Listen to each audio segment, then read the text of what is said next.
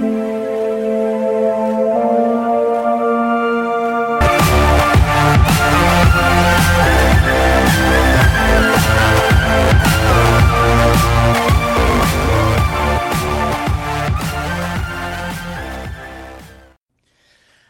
bonjour tout le monde, bienvenue dans votre rétrospective de 2021 à BBN Media. Jeff qui est avec là, euh, qui, est là pour euh, l'occasion avec euh, Mathieu, animateur du Ballon Rond, podcast consacré à la Ligue 1 principalement Uber Eats. Salut Mathieu, ça va bien?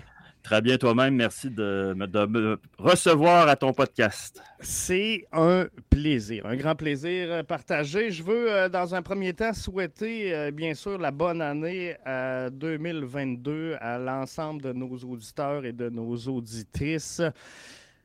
Euh, je pense qu'elle va être encore spéciale, hein? à part, à part c'est une drôle de chire. Écoute, que dire, ça ressemble malheureusement au début de de 2021. Puis la crainte, ben, veut, pas, c'est que ça implique euh, euh, les championnats de la même façon que ça l'a fait l'an passé. Est-ce que le CF va jouer à Montréal cette année? Est-ce que la frontière canado-américaine va rester ouverte? Est-ce qu'il y aura euh, toutes sortes de restrictions? Encore une fois, on est dans l'attente. Puis à, huit semaines, hein, il ne reste pas grand temps, huit, sept semaines avant que ça commence. Je ne te parle pas de la, Ligue des champions, mais le calendrier régulier de la MLS, c'est dans huit petites semaines. Puis on ne sait absolument pas dans quelles circonstances ça va commencer. Donc, ça va être un peu euh, spécial. La chose sûre, c'est que ça va être tout aussi euh, surprenant que la saison 2021. Et 2021 a retenu l'attention, parfois pour des bonnes raisons, parfois pour des mauvaises raisons. Parfois, on a joué un peu avec le, trouble.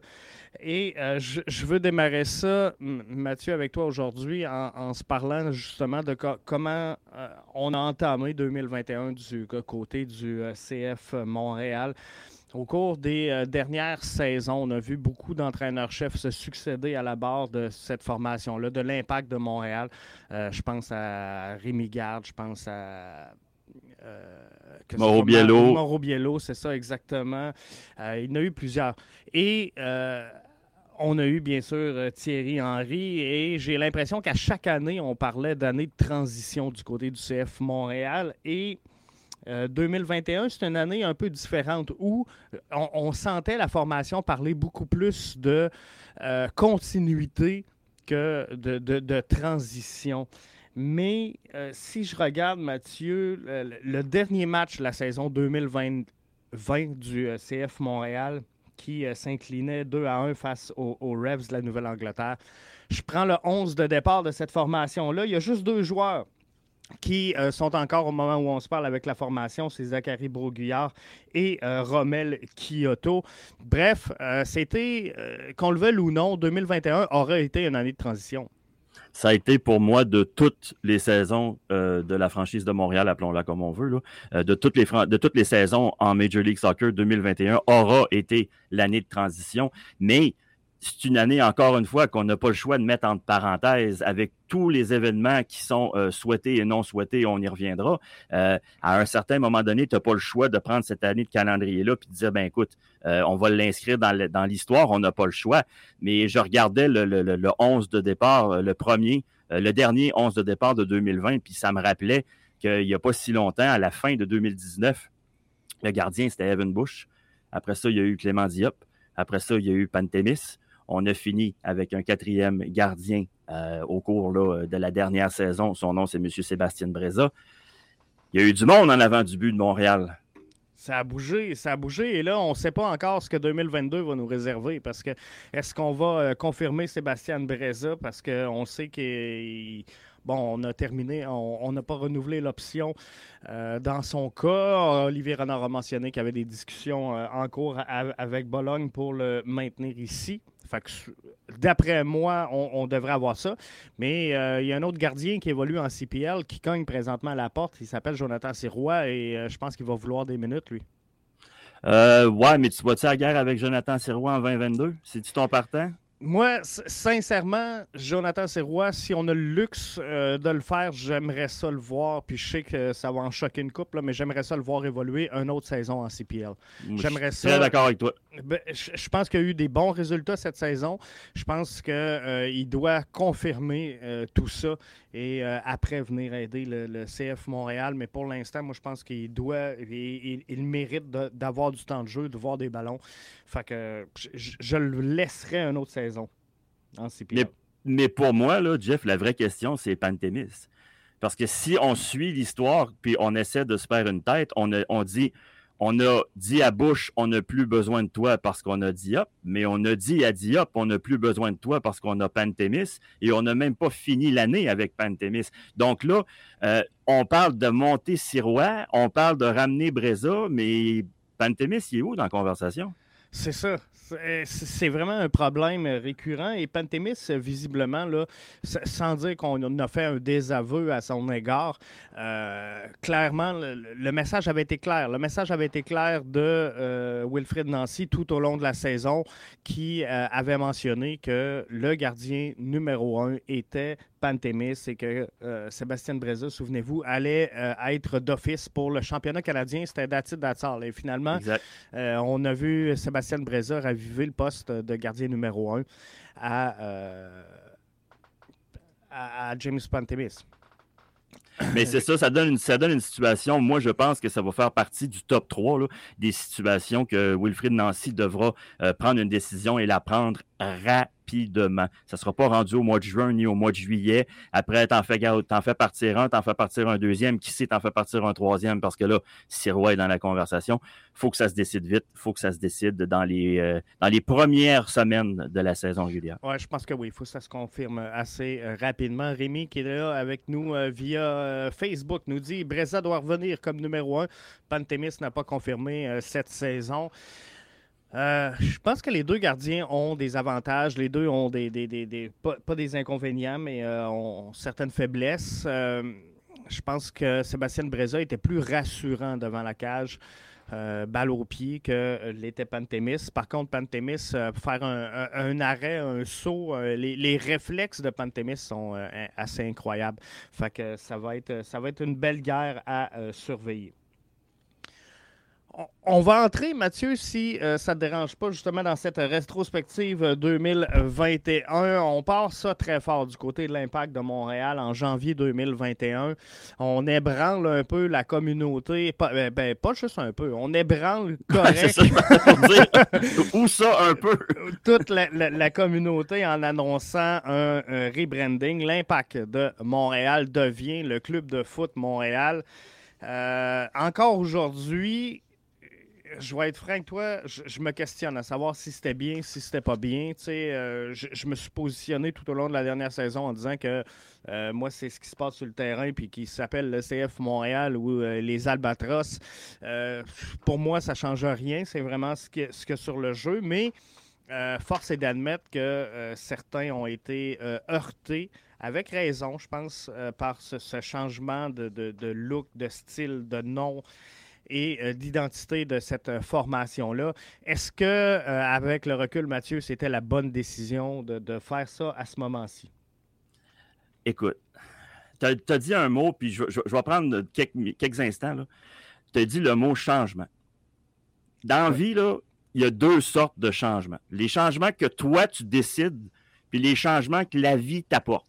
Exemple, tu décides de changer d'emploi, versus tu perds ta job, c'est pas, pas la même dynamique.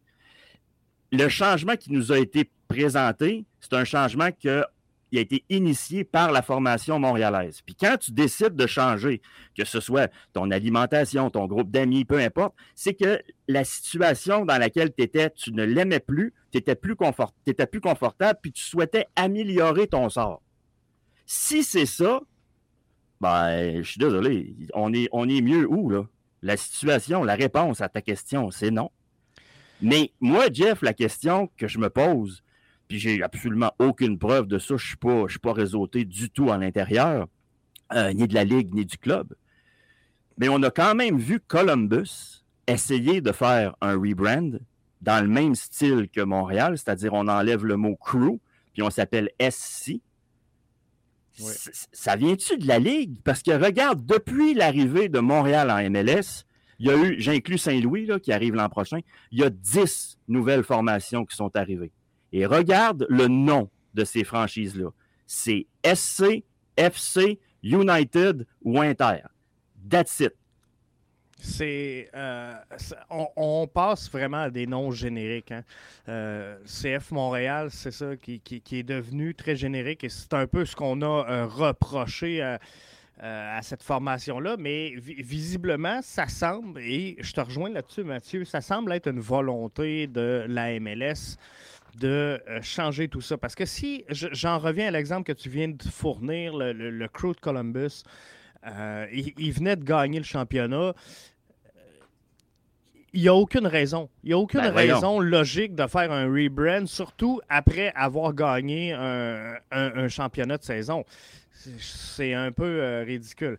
Rémi nous dit pour avoir écouté les émissions de fin de saison à ici Montréal et 98.5, euh, quand on a parlé d'influence média avec des spécialistes, ceux-ci ont très peu parlé de l'équipe de soccer. Avec le CH en finale l'an passé, la mauvaise saison de cette année, euh, du CH. C'est sûr qu'on euh, on, a très peu parlé de, euh, du CF Montréal, mais je pense qu'il a gagné en visibilité au cours des dernières années, sincèrement.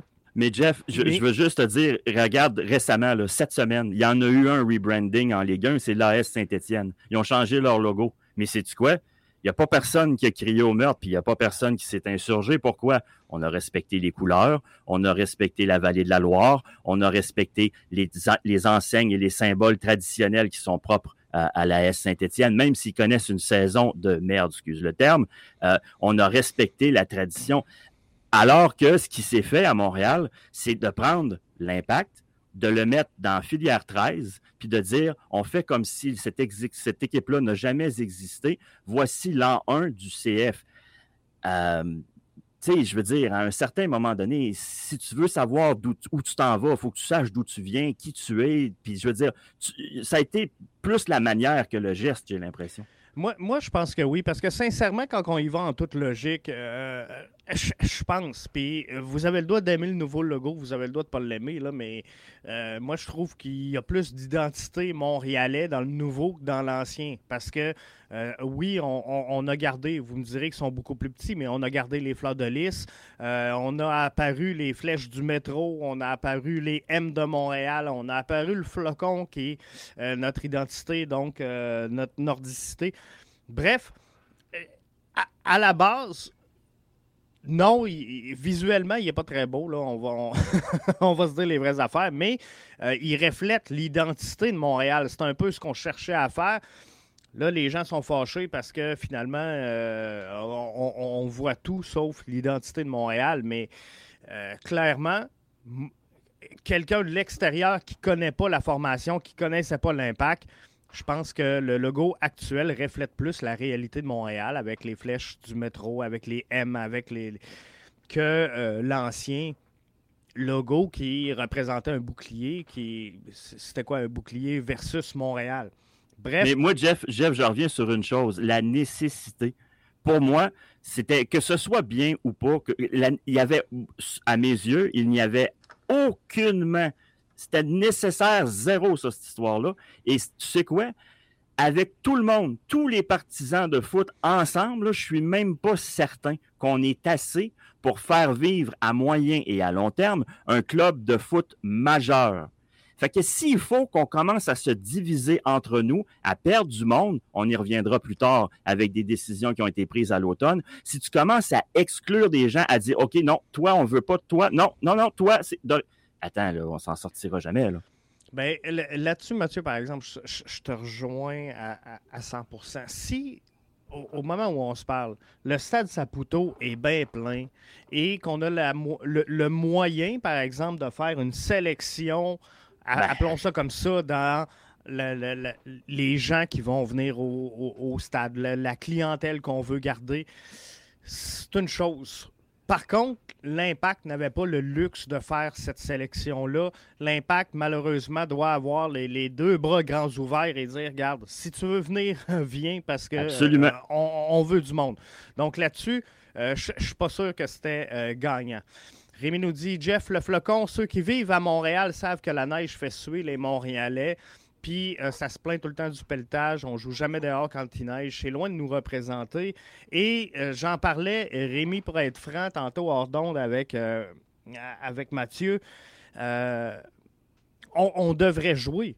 Au, stade Saputo. On, le fait, Mathieu. On joue à Dallas, il fait 40. On joue à Austin, il fait 42. Personne ne se plaint, puis on y va. On joue au Colorado à un terrain qui est à 2000 pieds d'altitude. On joue sur un terrain de baseball. Excusez-moi, là. On joue sur un terrain de baseball à New York parce qu'on va avoir City Football Group d'un propriétaire de la MLS. Mais à Montréal, nous autres, on va aller se renfermer dans, puis jouer sur une dalle de béton parce qu'on a peur de la neige. On se donne un logo, on se donne une identité qui est nordique, comme vient de dire Jeff, ben parfait, j'ai pas de problème. Mais à partir de maintenant, les saisons, ils commencent au stade Saputo, puis ils finissent au stade Saputo, puis on jouera avec un ballon orange. Puis, euh, comme Jeff me disait hors d'onde, ça fait des images comme celle du Commonwealth Stadium où les gars se garagent dans le banc de neige, puis ces images-là ont fait le tour du monde. Ça, c'est vibrer à l'international. Laisse faire le logo et la couleur de ton chandail.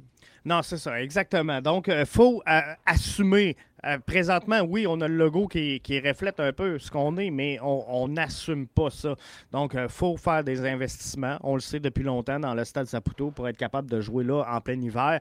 Et euh, je pense que, sincèrement, c'est notre identité, c'est ça qu'on est. Donc, il faut arriver à ça. Mais le, le pour le rebren, je suis obligé de vous dire que ça n'a pas eu. je ne sais pas c'était quoi exactement les attentes du CF Montréal, mais vu de l'extérieur, ne semble pas avoir atteint sa cible parce qu'on on, a divisé beaucoup plus qu'on a rassemblé. Euh, ça va être intéressant de voir parce que je, pense sincèrement qu'il euh, faut évaluer le Rebren plus euh, à, plus long terme que juste sur une saison. Donc, on verra ce que ça va donner à long terme. Mais pour l'instant, c'est pas que le rebren. Euh, on va en parler un petit peu plus, tôt plus tard dans la rétrospective, mais avec euh, Kevin Gilmore, avec euh, les Ultras, avec la 132, ça n'a pas été facile, la relation entre les, supporters et le club. Donc, il faudra travailler là-dessus, mais je suis pas sûr que ce, ce rebren-là arrive au bon moment. Et pour moi, si on voulait changer l'identité, si on voulait attirer les Eurosnobs, si on voulait euh, peu importe l'objectif, moi, je pense qu'il euh, faut un club gagnant. Euh, mais des victoires, je pense que le CF Montréal s'en va dans une bonne direction avec son projet sportif. On aurait dû attendre de voir est-ce que le, succès va amener une réussite au guichet? Et si c'est le cas, ben, touche pas au rebrand. mais, il y a une chose qui est certaine, en tout cas pour moi, puis honnêtement, c'est la dernière affaire que je peux te dire là-dessus, c'est que là, il faut que ça arrête. Je veux dire, c'est fait, là. OK, on passe à d'autres choses. On a beau être d'accord, pas d'accord. Euh, ma tante Thérèse disait tout le temps, ça donne rien de broyer sur le lait renversé. On ne reviendra pas dans la tasse. Il est tombé, that's c'est fait. Là, il faut regarder en avant. Le, slogan, c'est droit devant. Alors, regardons droit devant, puis essayons d'aller chercher des trophées dans ce ligue-là.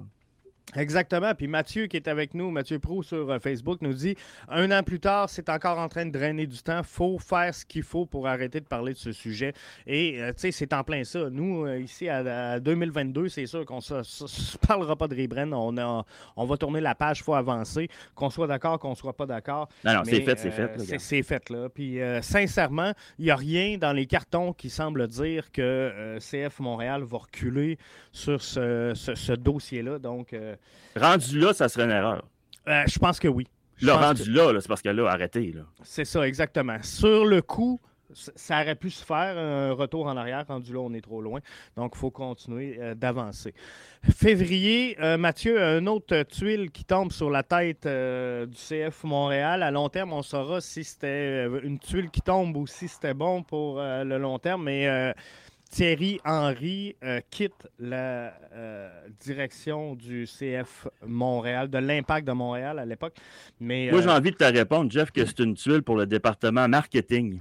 Puis c'est une tuile pour ceux qui vendent des billets, puis ceux qui couvrent de façon un peu à moitié les activités du club. Puis oui, probablement un peu sur la visibilité internationale. Mais je veux juste t'amener sur une chose versus Thierry Henry. Thierry Henry a coaché à Monaco, qui était l'équipe avec laquelle il a débuté sa carrière professionnelle. À Monaco, euh, ben, un peu partout en France, tu vas me dire, mais à Monaco, Thierry Henry, c'est un dieu. Que quand il est arrivé à Monaco, là, il avait toutes les chances possibles, puis s'il n'y avait aucun problème. Il a dirigé 20 matchs, sa fiche, c'est 4 victoires, 11 défaites, 5 matchs nuls. Il arrive à Montréal. C'est pas un entraîneur chevronné, là. C'est le meilleur buteur de l'histoire des Bleus, bien parfait. Un des top trois meilleurs buteurs d'histoire d'Arsenal. Je, me demande même s'il n'est pas le meilleur buteur de l'histoire d'Arsenal, mais j'ose pas trop m'avancer là-dessus. Il reste que oui, c'est un joueur excessivement prolifique, une, figure emblématique, charismatique, mais au niveau du résultat d'entraîneur, c'est pas tout le monde qui est fait pour être pâtissier ou qui est fait pour être astronaute. Moi, je suis convaincu que Thierry Henry, il est pas mal mieux d'un média que derrière un banc. Puis l'affiche à Montréal va confirmer ce qu'il avait fait à Monaco. Parce que si on, cumule, euh, Mathieu, si on cumule les succès de Thierry Henry avec Monaco et avec l'impact de Montréal, je pense que euh, Wilfrid Nancy euh, s'en sort là, haut, la main devant euh, Thierry Henry. Ben, c'est pas dur. Thierry Henry a, dirigé, là, je compte pas les matchs qui étaient adjoints en Belgique avec la sélection belge dans les tournois internationaux. Euh, je compte, parce qu'il a, été entraîneur-chef de deux clubs professionnels dans sa carrière, l'AS Monaco et l'Impact de Montréal. Il a dirigé 49 matchs. Il en a gagné 13, il en a perdu 27 il en a annulé 9. Donc, il y a deux fois plus de défaites que de victoires. Mais je veux juste vous rappeler que les 13 victoires en 49 matchs, c'est le même nombre de victoires que Wilfrid Nancy a à sa fiche, sauf que ça y a pris 25% moins de matchs à Wilfrid Nancy pour avoir le même nombre de victoires, c'est-à-dire 36. Et sincèrement, Mathieu, une opinion bien personnelle, je pense que Thierry Henry avait à sa disposition, avec l'impact de Montréal, une meilleure formation que euh, Thierry Henry. Parce qu'on avait quand même. Tu parles de euh, Nancy ou de Thierry Henry? Euh, Thierry Henry avait, selon moi, une meilleure formation que. Wilfred Nancy au, départ. Là, là, on connaît le résultat de Wilfred Nancy avec ce qui est arrivé, mais Nancy n'a pas eu à sa disposition un Piatti qui a fait euh, le, bonheur de tout le monde. Euh, il y a plusieurs joueurs, selon moi, qui avaient un potentiel plus élevé sous la gouverne de Thierry Henry. Je pense à, Boyan, qui n'aura jamais connu de succès ici, mais qui avait quand même, euh, sans dire une certaine aura, mais on, avait des grosses attentes envers lui. Et Henry l'avait côtoyé pendant son bref séjour à Barcelone. C'est des gars qui se connaissaient. Là. Euh, e, exactement. Donc, je pense qu'il euh, y avait des meilleurs éléments. Donc, euh, là-dessus, moi, je donne l'avantage à Wilfred Nancy. Antoine Leclerc, via YouTube, nous dit Nancy est, bien meilleur pour gérer un groupe que Henry l'a fait. Henry ne faisait pas jouer beaucoup de joueurs, même s'il n'avait pas une bonne profondeur.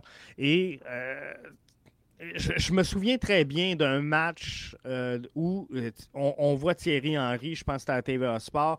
Euh, tout le monde regarde les changements, puis là, il est deux bras croisés sur le long de la ligne de touche, puis il regarde son banc et tu comprends qu'il dit J'ai rien, j'ai rien sur le, sur banc pour faire des changements.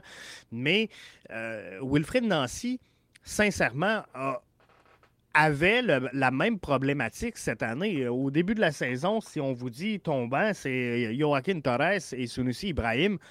Euh, à la fin de la saison, oui, on comprend que c'est des joueurs qui ont pu amener certaines choses. Mais pourquoi ils ont amené certaines choses? Parce qu'ils ont joué? Exactement. Donc, mais c'est très européen, ça, Jeff. C'est très européen, ça, Jeff, d'avoir, oui, tu as un 11, mais tu as toujours un 12, 13 joueurs maximum 14. C'est très européen et très français euh, dans la façon de diriger. En MLS, avec le voyagement, avec le, kilométrage que tu fais dans une année, le nombre de rencontres, euh, le, climat, parce qu'oubliez pas, euh, vous jouez à, vous pouvez jouer à 0 degré à Chicago ou à Toronto, vous pouvez jouer à 40 degrés à Houston aussi. Donc, tu sais, tout ça fait en sorte que la MLS, c'est une autre ligue, c'est une autre planète et tu ne gères pas un club MLS comme tu gères un club de Ligue 1 ou un club de, Premier League. Et je pense que Wilfried Nancy l'a bien compris, ce que d'autres, malheureusement, comme Rémi Garde, comme Thierry Henry, n'avaient pas compris avant.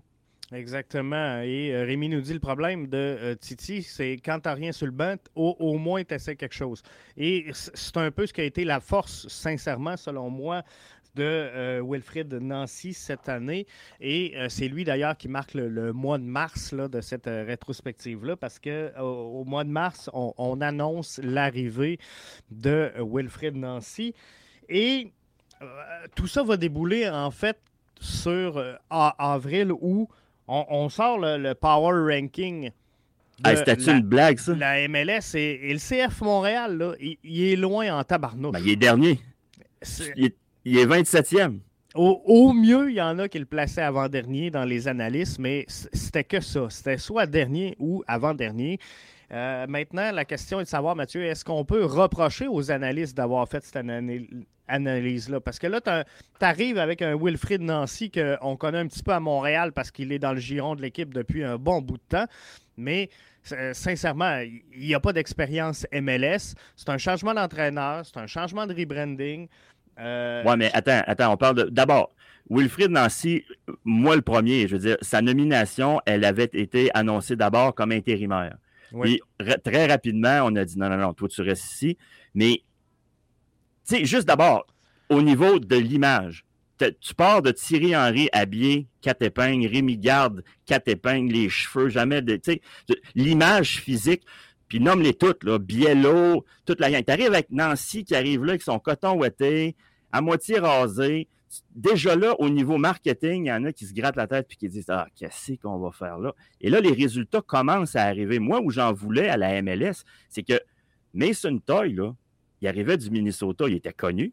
Georgi Mihailovic, il arrivait de Chicago, il était connu. Les analystes de la MLS savaient fort bien que sur le terrain, il y avait des joueurs de MLS qui pouvaient avancer, faire avancer ce club-là. Et j'ai trouvé qu'il y avait un mépris euh, qu'on voit trop souvent, je trouve, envers les plus petites franchises de cette ligue-là. Euh, on ne pas uniquement à Montréal, il y a des équipes qui font de très, très, très belles choses, puis on en entend très peu parler. Euh, il y en a que pour le premier tiers, mais ça, remarque, c'est pas mal comme ça dans tous les championnats. Mais de, de, de l'extérieur, tu perds Thierry Henry, tu perds euh, Boyan, euh, tu perds euh, plusieurs joueurs, en tout cas, qui ont quitté l'aventure. On perdait ben, Binks, on ne le savait pas encore à ce moment-là, mais on perdait là, quand même relativement quelques bons joueurs. Et là, pour remplacer tout ça, beaucoup de joueurs internationaux qui arrivent un peu de nulle part. Björn Johnson, Sunusi Ibrahim, Robert Torkelsen, euh, Ismaël Koné, Matko Miljevic, Ahmed Amdi, Joaquin Torres qui euh, entrent dans, cette formation-là. Donc, c'était difficile. Il euh, faut, être franc de dire que cette équipe-là allait réussir à construire quelque chose et obtenir des résultats. Ce que, non, mais il y avait mis Austin avant. Ouais, ouais, quand même, c'est vrai. Non, non, non, mais Jeff, tu mets, Austin avant. Si le power ranking qui va sortir dans quelques semaines, si, si la saison débute euh, comme il faut, puis tout ça, ils vont-tu mettre Charlotte avant Montréal? J'ai hâte de le voir. J'ai hâte de le voir. Et tu sais, je pense qu'on a gagné des plumes cette saison. On a gagné un peu de respect euh, auprès des analystes de la, MLS, mais ce sera pas facile encore. Ah on n'a pas d'insigné. Ben, il n'y a pas d'insigné nulle part encore. fait que ça va être intéressant de, voir tout ça. Mais euh, donc, euh, c'est ça. Mars, Wilfred Nancy arrive. Euh, avril, on est très, très loin dans les power rankings. Mais malgré tout ça, avril, la saison démarre et on, part ça en force quand même. Là, parce qu'on ouvre la saison avec une victoire sur Toronto. Euh, Mason Toy, Romel Kyoto, Wanyama Mihailovic et Bro Guyard qui euh, sont les marqueurs pour le CF Montréal dans, ce lever de rideau-là de la saison 2021. Et euh, on connaît un très bon début de saison du côté du CF Montréal. Donc, on, j'ai pas le classement du début de saison, mais on a flirté. Ah oui, je l'ai ici. Euh, après le premier match, on était premier. Après le deuxième, on demeure premier. Là, on a descendu. Quatrième, septième, mais on a remonté. Premier, troisième, cinquième, quatrième. Donc, on, s'est promené jusqu'au mois de mai euh, dans les, sommets du. Euh, mais tu sais quoi? tu me rappelles, tu, le dis, là, puis tu me rappelles euh, que tu partes 27 sur le Power Ranking. Moi, j'en ai fait des Power Rankings dans Ballon rond versus la Ligue 1. Puis, regarde, j'ai mis Montpellier, là, 19e en partant. Je les voyais pas là, mais pas du tout. C'est-tu quoi? Ils sont septième en ce moment, cinquième au classement? Ouais. Puis à chaque fois que je refais un power ranking, je fais amende honorable, puis je dis, écoutez, je ne les ai pas vus venir, eux autres, pas jamais. Puis ils ont une saison extraordinaire. Moi, je me souviens au printemps, ce qui m'avait puis ce qui avait euh, insulté bien des gens, c'était pas tant d'avoir débuté les power rankings derniers, c'est qu'on n'avançait pas. L'équipe gagnait, l'équipe avait des résultats, on bat Toronto, on monte quatrième au classement, puis on restait 25, 24, 25, 26. Puis là, tu te dis, ben, qu'est-ce que ça prend? C'est vrai, c'est vrai que Montréal n'a jamais monté euh, vraiment dans les power rankings, même lorsque on, a eu des bonnes séquences. Je ne sais pas au, maximum à, quelle position qu'on a monté. C'est pas une note que, je me suis prise. Mais... Je me demande si on a fait le top 10, honnêtement. Puis remarque qu'on on n'a peut-être jamais été un top 10 en MLS. Euh, mais il y, a des, il y, a des bouts, ça allait très, très bien. Là. Puis Mihailovic, il jouait solide. Puis on enchaînait les résultats. Puis euh, ne euh, faut pas oublier, hein, on, en parle peu ou on n'en parle pas, mais cette équipe-là s'est fait barouetter en 2021. Là. Ça n'avait pas de bon sens. Ça n'a pas de bon sens. Non, c'est ça, parce qu'on euh, on ne joue pas quand même un match à, Montréal avant le mois de mai. Non, ça, va loin. Là. Euh, premier match au stade, ça, remonte au mois de juillet, mais le, premier match se passe en avril. Fait qu'on les a promenés. On les a promenés en tabarouette. Puis après 13 matchs, euh, CF Montréal était quatrième au classement de l'Association de l'Est. Donc, il méritait quand même une certaine reconnaissance qu'on n'a jamais eue. Parce que, tu sais, je regarde le calendrier de juillet. Euh, tu pars la séquence. si tu pars la séquence au 29 de mai, on l'emporte 1-0 à Chicago. En juin, on joue juste deux matchs. On fait verdict nul 0-0 contre à la maison, entre guillemets, euh, contre DC. On annule à Nashville. On bat Miami. On bat les, les futurs champions de la MLS NYC.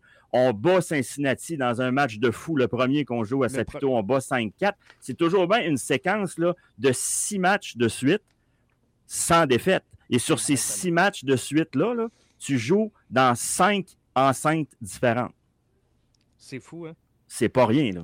Non, non, c'est vraiment pas facile. On n'a pas eu, euh, on l'a pas eu facile pour euh, cette euh, saison-là mais tout ça aura eu l'avantage qu'au mois de mai, les seuls qui ont eu qui ont vu clair, peut-être, c'est euh, la direction du CF Montréal, donc qui confirme euh, Wilfrid Nancy. Tu en parlais tantôt, au début de la saison, on l'avait nommé comme étant intérimaire. Au mois de mai, on confie euh, les rênes définitives à Wilfrid Nancy, qu'il mérite. rendu là, comme tu le disais, on, on, est au mois de mai, on a une excellente séquence. Je pense que personne ne s'attendait à ces résultats-là de la part du CF Montréal.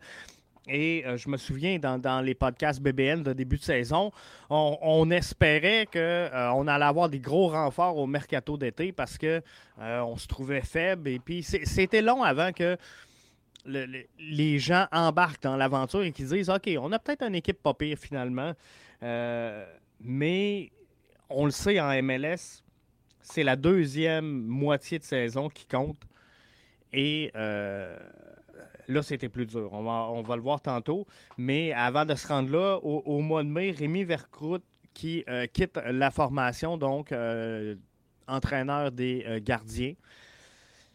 Sincèrement, j'ai de la misère à.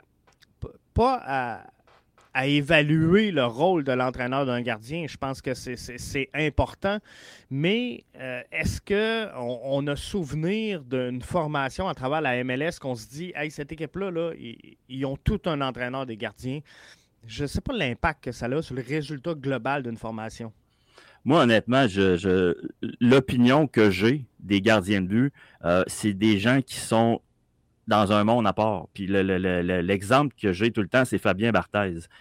Tu regardes l'équipe de France, ce gars-là, tu as l'impression que c'est un martien à travers le reste du club, mais il demande à n'importe quel joueur. Il n'y a pas de Coupe du Monde en 98, puis il n'y a pas de championnat d'Europe en 2000 si Fabien Barthez n'est pas dans le but. Euh, quand j'avais vu euh, Rémi Garde, sauf erreur, arriver à Montréal puis amener l'ancien international français Joël Batz euh, comme euh, entraîneur des gardiens, j'ai dit, oh, il doit avoir de quoi là. Mais je suis un peu comme toi. J'essaie de comprendre le rôle exact d'un entraîneur de gardien. Chose certaine, faut pas qu'il soit, faut pas qu'il dérange trop l'athlète. C'est la position, probablement tout sport confondu, mais assurément au foot. Euh, c'est la, position où ton joueur a une préparation mentale qui est beaucoup plus importante que le, tes autres. Je ne te dis pas que les dix autres doivent être dans un mauvais état d'esprit, mais l'impact de, l'attitude mentale d'un gardien de but, puis de, l'aspect mental, pour moi, est beaucoup plus important. C'est quasiment un job de psychologue, tant qu'à moi, entraîneur de gardien. Je, pense que oui. Je pense que c'est comme ça euh, qu'il faut l'évaluer parce que sincèrement, je pense qu'un gardien qui est déjà arrivé au, niveau de la MLS, je pense que son développement est fait. Et euh, ses, habitudes, son style de jeu, euh, il, est fait, il est là. Le, joueur est formé. Donc, oui, tu peux l'améliorer sur certaines facettes, mais euh, encore là, je pense que ça, ça a quand même ses, ses limites. Donc, le, le, côté intellectuel, le côté mental euh, de cette préparation sportive-là, je pense que c'est ce qui vient vraiment important pour un joueur de ce niveau-là. Et euh, là-dessus, tu sais, ça avait retenu quand même beaucoup d'attention, le départ de, de, Rémi Vercroute. Et là, on l'a remplacé, mais sincèrement, quand je regarde les, les gardiens du CF Montréal aujourd'hui, je vois pas tant de différence de dire hey ce gardien là, là cette saison a vraiment changé.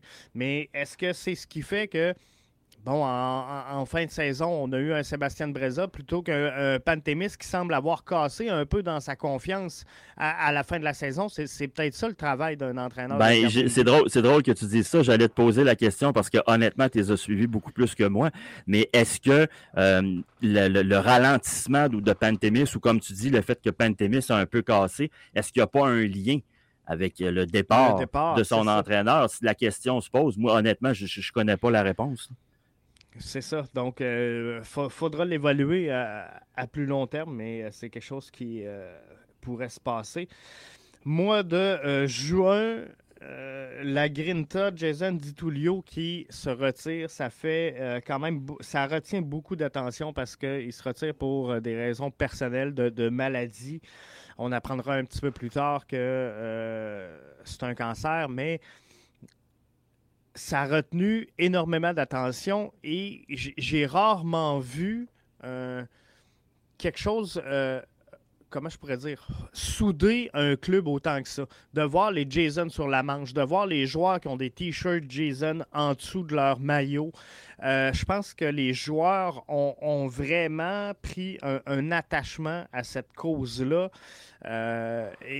Dans les réseaux sociaux également. Hein. On a vu un, GoFundMe, on a vu, euh, il y a présentement des, maillots, des gilets qui se vendent euh, pour soutenir Jason. Bref, euh, ça a vraiment soudé cette formation-là autour de quelque chose. Mais tu sais quoi? c'est bon que tu en parles parce que moi, j'ai toujours eu, de, je vais avoir 50 ans cette année, puis une affaire que je n'ai jamais été capable de sentir, c'est un athlète professionnel qui chiale puis qui se plaint. Puis... Hey, tu joues au ballon en culotte courte. Tu es payé pour jouer au ballon en culotte courte. Quand puis tu chiales, quand tu as l'occasion à l'intérieur de tes murs d'avoir un cas comme ça, puis c'est un rappel, là, tu dis, hey, on n'est pas des privilégiés, nous autres, là, on est des archi-privilégiés. Non seulement on a la santé, mais en plus, on est payé pour jouer avec un ballon dehors. Là ça, te crée des liens, puis ça te refocus versus qu'est-ce qui est important, qu'est-ce qui ne l'est pas.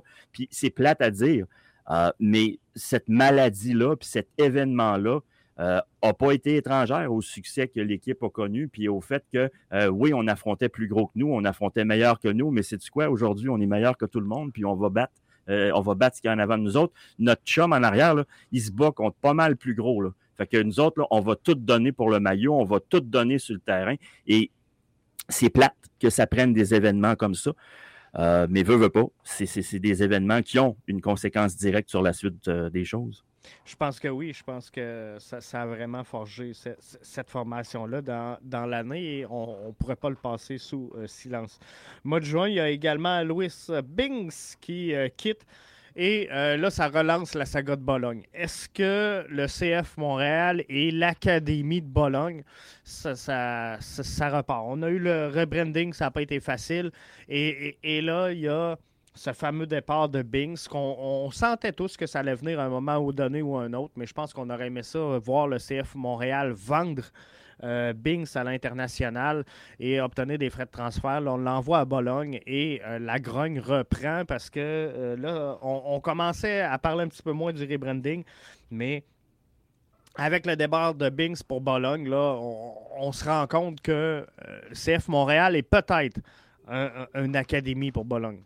Mais euh, j'écoute, il, y, a plusieurs, y a plusieurs dossiers dans, le même sujet. Euh, d'abord, la valeur des joueurs MLS à l'étranger. Pour toi, la valeur de Binks, c'était quoi, mettons? Ben, moi, personnellement, Binks, je l'ai jamais. Euh, je veux pas dire que je l'ai trouvé overrated, mais j'ai jamais vu Binks comme étant un joueur de premier plan. On va le dire comme ça. Un joueur, oui, qui fait le travail, mais euh, pas un joueur de premier plan et surtout pas un joueur qui aurait mis riche le CF Montréal en frais de transfert.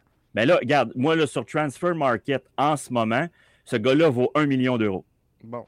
Je, te rappelle que hier soir ou cette nuit ou je ne sais plus quand, le FC Dallas a vendu le jeune Pepi en Allemagne pour 20 millions. Fait que là, on, est dans une autre stratosphère. Moi, la valeur de Binks, il était important à Montréal, certainement, mais comme tu as si bien dit, je pense pas que le CF se serait mis, euh, se serait mis riche avec ça. La minute où Georgi Mihailovic, parce qu'il y a des blessés à Bologne, ou parce qu'il y a un problème, puis Bologne euh, a une chance d'aller jouer l'Europe, puis ils ont besoin de renfort, la journée où on va se faire déplumer de Georgi Mihailovic, de Mason Toy, de Romel Kyoto, de joueurs qui ont un impact majeur dans le 11, là, on pourra lever le flag et dire, hey, un instant, là on, est vraiment devenu le club école. Mais moi, honnêtement, je ne vois pas encore de quoi là, euh, s'alarmer et s'indigner. Et est-ce que, selon toi, la valeur d'un joueur peut différer selon qu'il joue à Montréal ou à Bologne. Ce que je veux dire, c'est que Mihailovic, présentement, à, tes yeux, à toi, est-ce qu'il a plus de valeur s'il joue à Montréal ou à Bologne ou ça change absolument rien? Moi, j'ai l'impression que si vraiment on veut maximiser les transferts, puis je le sais que ça ne fera pas l'affaire des gens de Montréal, mais selon moi, Mihailovic a plus de valeur s'il joue en Europe a plus de visibilité, a plus de, n'importe quoi euh, s'il joue en Italie que s'il joue à Montréal. Ouais, mais je, m'excuse. Là, je, moi, moi, à mon tour, de, décevoir peut-être certaines personnes, mais il n'est est pas dans le 11 à Bologne, là, Georgie. Là.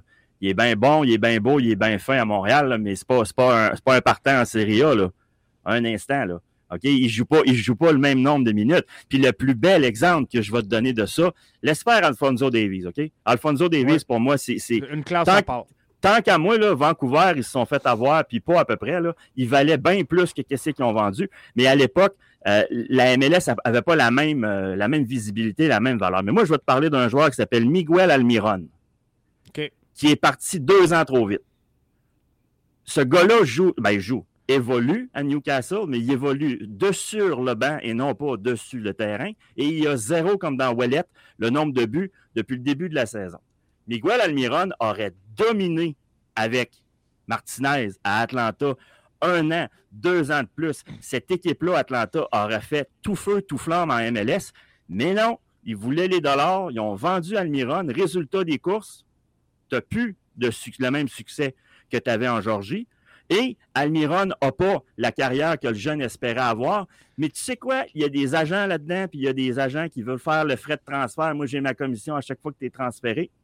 Je suis désolé. Mais la valeur d'un joueur, c'est toujours un gamble, c'est difficile. Mais moi, je considère que la MLS les vend trop vite, les vend trop de bonheur. Puis je ne comprends pas cette nécessité-là à devenir un championnat où on vend nos stars coûte que coûte. Coûte que coûte, là, on vend, on vend sincèrement, puis je vais prendre le temps de faire un aparté là-dessus parce que euh, moi, je pense que la MLS a, peur un peu de, ce qu'elle est. Et on, a longtemps collé l'étiquette de Ligue de retraités à la MLS. Euh, alors qu'on voyait des joueurs quitter euh, les circuits européens, le top 5 européen, pour venir jouer en MLS et brûler la Ligue. alors tu que... signer, là?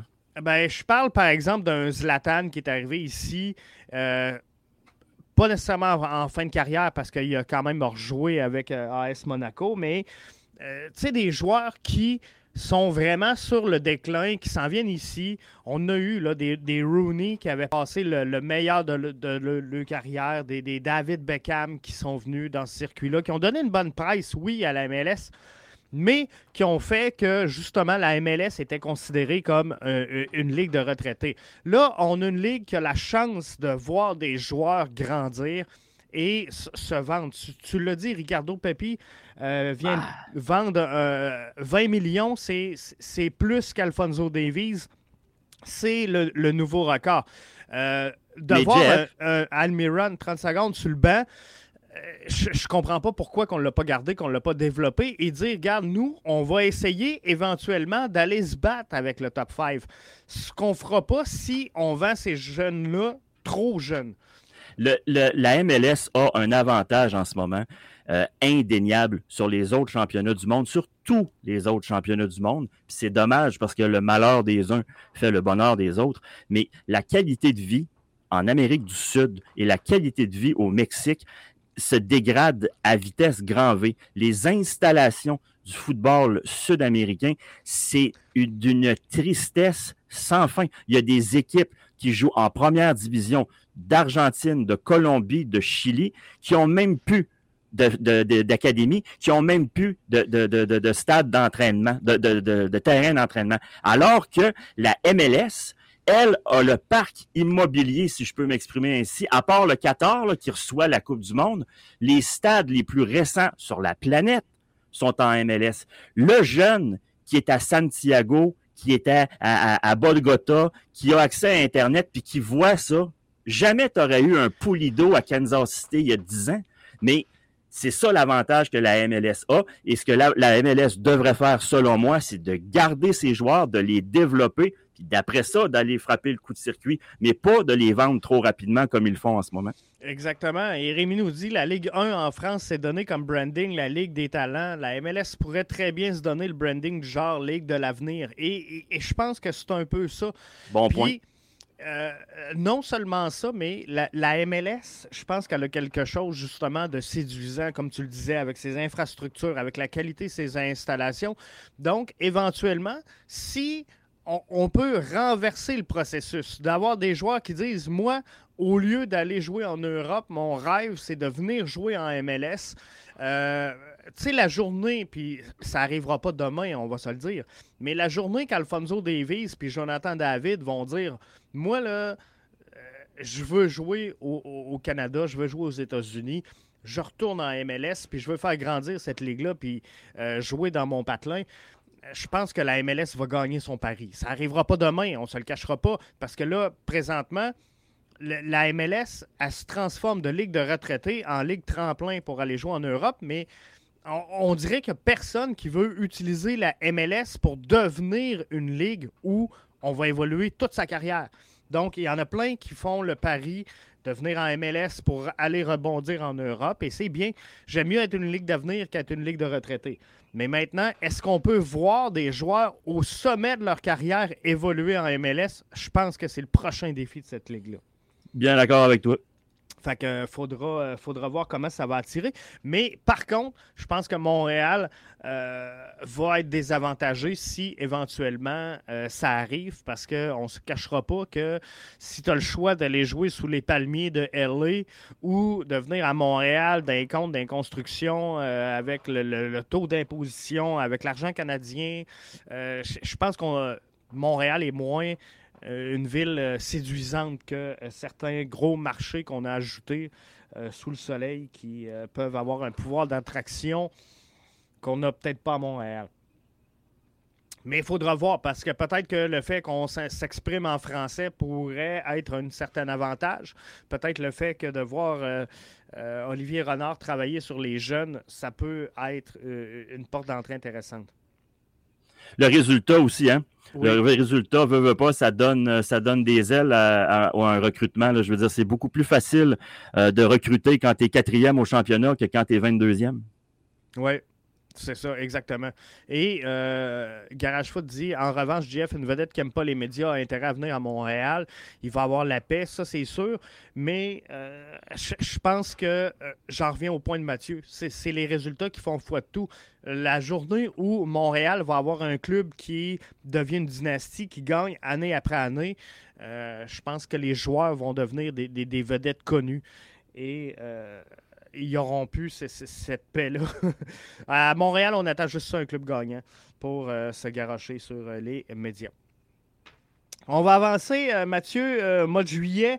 Rommel Kyoto qui s'absente pour blessure. Et c'est là que ça commence à aller mal pour le, CF Montréal. Et on sait qu'en MLS, gagner le, début de la saison, c'est bien parce que CF Montréal l'a fait, c'est donné quand même un bon coussin je le disais tantôt, après 13 matchs, on était quatrième au classement dans l'Est. Mais euh, là, euh, Romel Kyoto se blesse.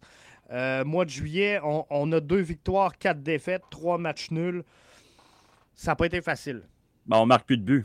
C'est pas dur. Après, après le, 5 à 4, après le 5 à 4, contre Cincinnati. Là. Euh, je veux dire, euh, sur, euh, si tu regardes, là, on, ne dépasse jamais un but marqué sauf le match nul contre Atlanta à la maison le 8 août. Sinon, ça, ça, va à la fin août avant que le CF ne, ne, remarque plus qu'un but dans un match. Et là-dessus, on a été blanchi deux fois. Et euh, ce que je trouve euh, spécial, puis on n'en a pas parlé beaucoup, mais on parlait beaucoup de euh, Kiki Struna cette saison, à savoir est-ce qu'il est vacciné, est-ce qu'il n'est pas vacciné, est-ce qu'il joue, est-ce qu'il joue pas. Et dans cette fenêtre-là du mois de juillet, Kiki Struna s'est absenté de, de, plusieurs matchs et euh, on a plusieurs défaites dans, cette séquence-là où on a donné la place de Kiki Struna à Yoel Waterman. On a fait des reproches beaucoup à Waterman comme de quoi que c'était un, joueur de CPL. Euh, dans ses premiers matchs. Je pense qu'il a acquis une belle expérience, il s'est développé et à la fin de la saison, Joel Waterman était euh, sans aucun doute, selon moi, devant Kiki Struna. Mais, ouais, mais, ça mais si tu veux coûter des points. Là. Ben là, je m'en allais là, là. Je cherche pas de midi à l'an 40, comme disait l'autre. Euh, si le CF n'est pas en série, tu vas me dire qu'il y a plusieurs raisons. Oui, c'est certain. Tu peux pas, tu peux pas attribuer ça à une seule personne. Mais moi, la performance de Waterman, euh, cette année, il a coûté des points. Puis quand je regarde le classement, à la fin, il en manquait pas tant que ça, des points, pour qu'on soit en série. Donc, euh, pour moi, ça, c'est l'illustration oui, Wilfried Nancy a fait un travail euh, extraordinaire. On ne peut pas rien lui enlever. Tant qu'à moi, ce gars-là euh, méritait d'être plus haut que ça dans le vote de l'entraîneur de l'année. Mais quand on parlait de Thierry Henry qui n'envoyait pas n'importe qui sur le terrain, qui aimait mieux garder un gars fatigué qu'un gars inexpérimenté, ben là, tu as un peu l'envers de la médaille. Parce que, euh, selon moi, la place à Waterman, c'était pas en c'était pas sur le terrain cette année, il était pas prêt. Tu vas me dire, oui, il a pris des minutes, oui, il va être meilleur l'an prochain. Bon, parfait. Alors, ça renforce ce qu'on disait au début, c'est une année de transition. On a euh, un maximum de cinq joueurs qu'on peut envoyer en prêt CPL. Ça sera peut-être huit la saison prochaine, mais euh, pour 2021, la réalité, c'était cinq joueurs. On a vu Jonathan Sirois euh, s'éclater en, CPL. On a vu Karifa Yao obtenir des, bons succès. Il y en a d'autres joueurs qui ont retenu beaucoup d'attention en CPL. Est-ce que Waterman aurait été mieux justement de connaître une saison de plus? Euh, en, CPL et vraiment revenir fin près la saison prochaine et de dire bon, euh, tu as fait ce qu'il fallait, tu as pris des minutes, tu as pris de l'expérience, tu as pris du galon, alors on te développe en, MLS. Ça aurait-tu été une porte de sortie euh, plus avantageuse pour le CF Montréal, tu mais, vois? Mais c'est parce que, encore là, c'est parce que ça dépend. Moi, il y a une question à laquelle j'ai jamais entendu de réponse, puis pour moi, c'est fondamental. Le fameux projet, là, quand tu construis une maison puis tu dis on va être avoir fini pour telle date. En quelle année est-ce qu'on est bon? En quelle année est-ce qu'on dit c'est-tu 2023, c'est-tu 24, c'est-tu 25 qu'on se dit c'est l'année où on va chercher la MLS Cup? Si c'est cette année, Waterman, il n'y a pas d'affaire sur le terrain. Oui, alors à, ta question, la réponse c'est il s'en va en CPL. Mais si le projet c'est 2025 ou c'est 2024, ben, donne-en des minutes. Donne-en des minutes en masse parce qu'on on n'est pas là pour gagner la MLS Cup cette année. Mais moi, ce que je reproche souvent à ces, à ces projets-là, c'est qu'on sort la carte du projet, on sort la carte du projet quand ça fait notre affaire si tu as une saison où tu performes, tes deuxième, puis là, tu te mets à perdre, ah, ça va, c'est le projet. Ben, attends une minute, tu étais deuxième. C'est pour ça que moi, ce que j'aimerais, c'est que le, club dise voici, en 2022, nos attentes, c'est ça. En 2023, on espère ça. Puis en 2024, là, savez quoi? On s'en va pour le gros trophée. Mais tu vois, moi, c'est une des choses qui, euh, qui me tanne. Euh, un, peu du CF Montréal. Puis je comprends, justement, euh, Mathieu, le, le, le projet, puis ci, puis ça, puis il faut avancer. Mais tout au long de la saison, d'entendre Olivier Renard et Wilfred Nancy de dire Regarde, dans un premier temps, il faut faire les séries et euh, après, tout peut arriver. C'est un, peu le discours qu'on a eu chez le CF Montréal. Mais euh, je suis pas sûr que quand tu rentrais dans le vestiaire du Crew de Columbus, si tu rentres dans le vestiaire de Seattle, tu rentres dans le vestiaire, je suis pas sûr qu'on se dit, garde, on, va se classer pour les séries. C'est non, on, vise le sommet et euh, advienne que pourra.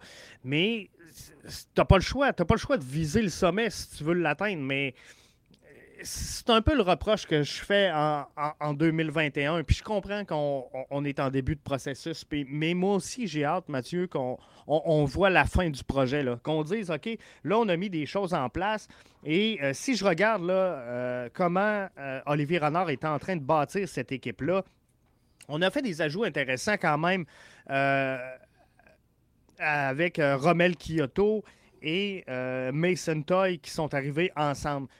Kamal Miller, euh, Mihailovic qui sont arrivés ensemble. Là, Alistair euh, Johnston qui arrive. il va en manquer un avec lui là, qui devrait arriver. Normalement, on ajoute deux joueurs par saison ou à peu près.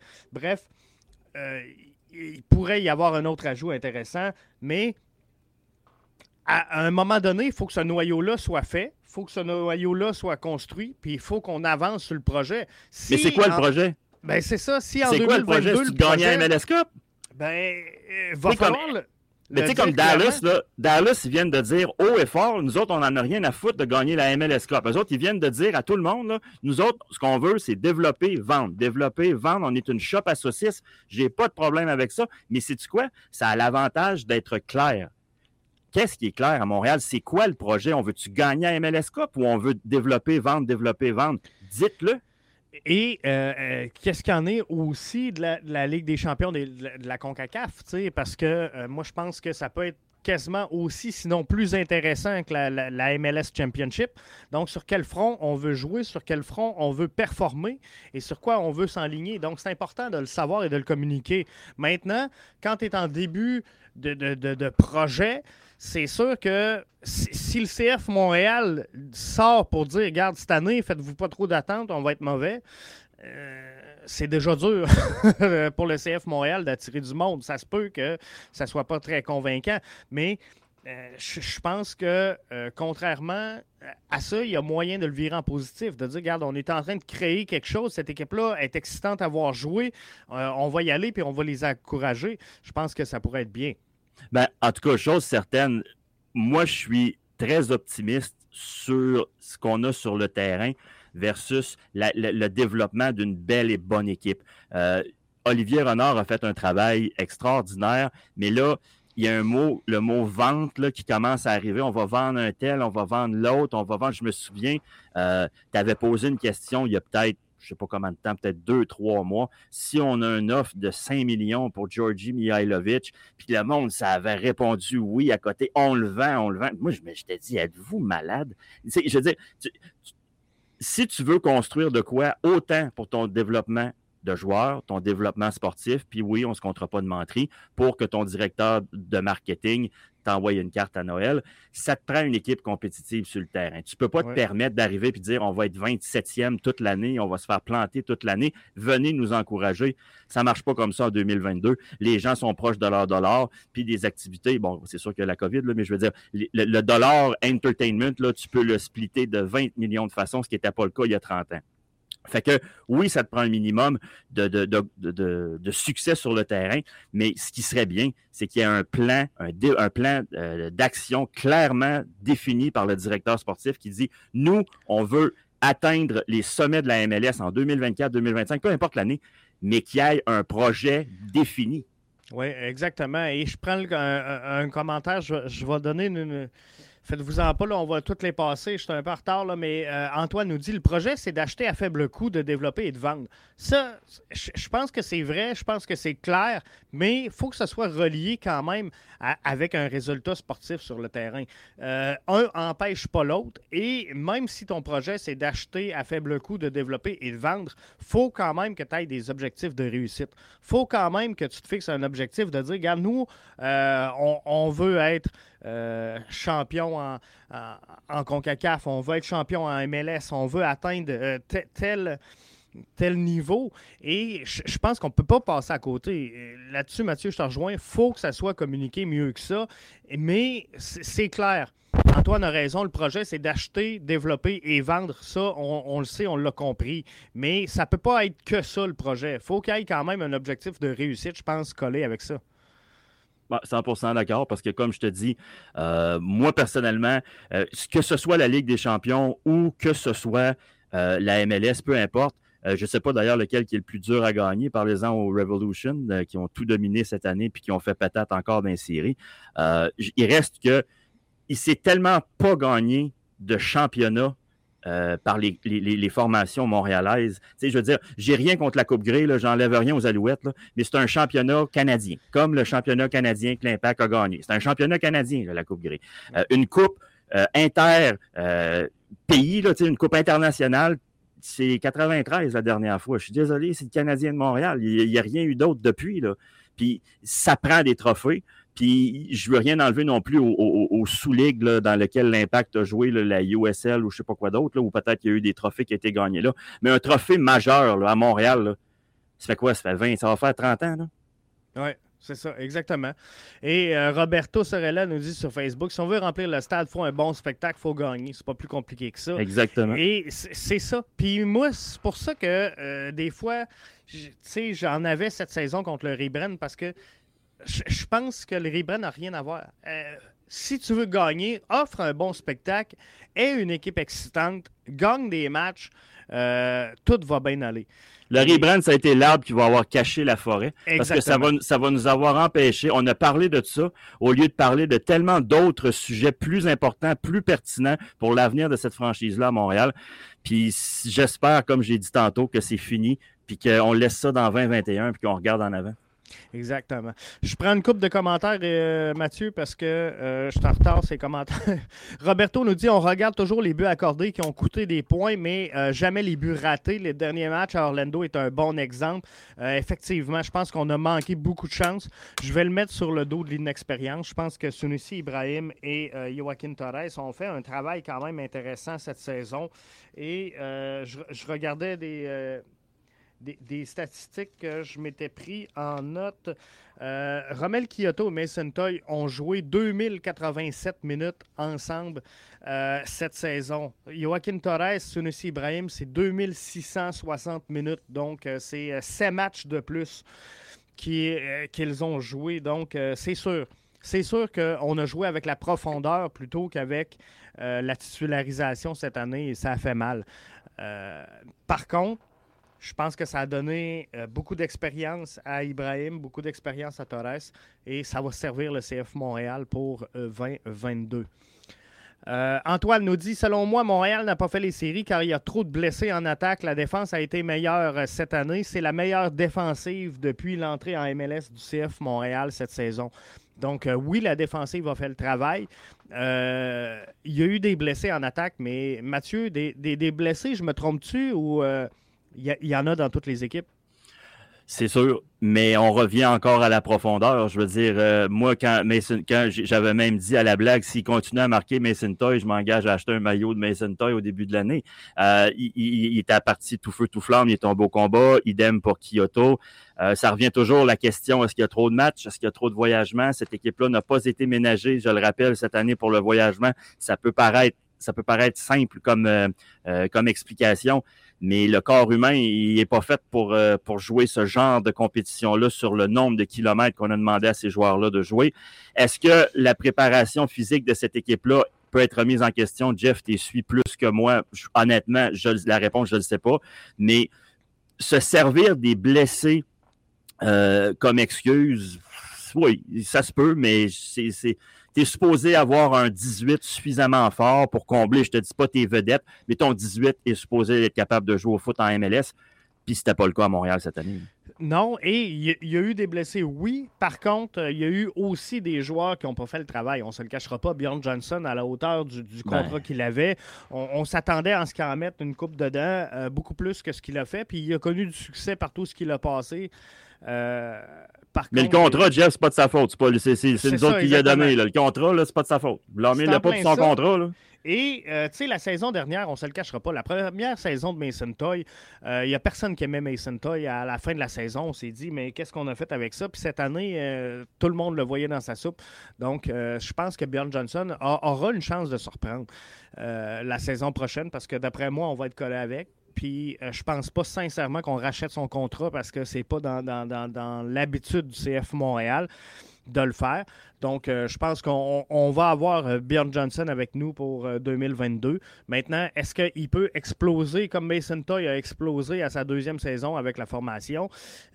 peut-être que oui, peut-être que oui, mais ça aussi, ça rentre dans l'équation. Si Mason Toy, si Bjorn Johnson cette année met une saison de 12 buts, ah, ça, change, ça change le portrait. Ça change, le, portrait, complètement. Puis là, on a des joueurs comme Kyoto et euh, Mason Toy, justement, qui sont peut-être un petit peu moins utilisés, donc peut-être un petit peu moins blessés. Peut-être pas dans le cas de, Mason Toy parce que c'est une blessure, euh, c'est la même toute la saison.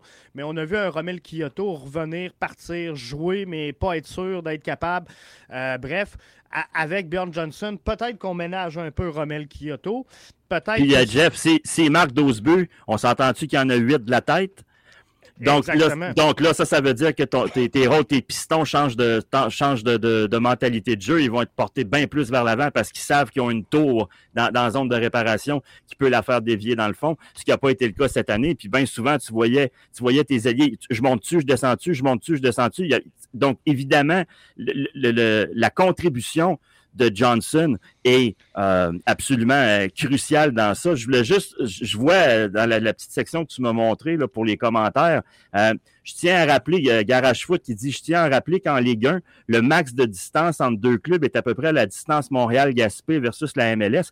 Moi, j'avais fait le calcul en début de saison si l'impact, l'impact, le CF Montréal joue une saison normale, oubliez la COVID puis les restrictions de voyagement, ça va prendre cinq saisons à une équipe de Ligue 1 pour faire le même nombre de kilomètres que le CF Montréal fait en une année.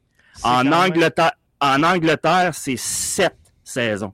Donc, ça prend sept ans à Arsenal pour faire autant de kilomètres dans son championnat que le CF Montréal voyage en kilomètres dans une saison. Et ça, je suis désolé, ça ne peut pas faire autrement que d'avoir un impact sur la santé physique et la condition physique des joueurs, surtout, surtout que je vous rappelle que la MLS impose, et c'est la seule ligue au monde, la MLS impose des restrictions aux clubs pour ne pas voyager en charter.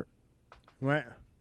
Alors qu'il pourrait le faire. Il pourrait le faire dans, plusieurs, euh, ben, plusieurs déplacements. Fait que je pense que c'est quelque chose qui euh, serait possible de, de faire. J'ai également, euh, je veux revenir justement parce qu'on on, est dans les. Euh, les tu regardes-tu l'horloge, là, Jeff? Non, là, je regarde les commentaires. Ah oui, l'horloge aussi, hein? On avait dit qu'on essayerait de rentrer à une heure, mais euh, on est ben, encore au, ben, Ça va bien, je pense, je pense, que c'est le fun, ça va bien. Non, c'est ça. Fait que je suis vraiment content. on regarde les buts euh, accordé. Ah, OK, celle-là, on l'avait passé. Antoine nous dit Selon moi, Montréal n'a pas fait les séries car trop de blessés en attaque. C'est là qu'on était. Donc, Bjorn Johnson, s'il si, il fait le travail, on n'en parle pas. Et, et Bjorn Johnson, s'il fait le travail, on change peut-être sans dire l'équipe au complet, mais tu en parlais, le rôle des pistons change. Donc, est-ce que euh, Mustapha Kiza, qui euh, était bon sur les centres, qui avait à peu près juste cette qualité-là, euh, si Johnson, justement, met huit buts de la tête, est-ce qu'on utilise mieux Mustapha Kiza? Est-ce qu'il est plus utile à cette équipe-là? Si c'est le cas, est-ce que Mathieu Chouanière est déporté dans un autre rôle?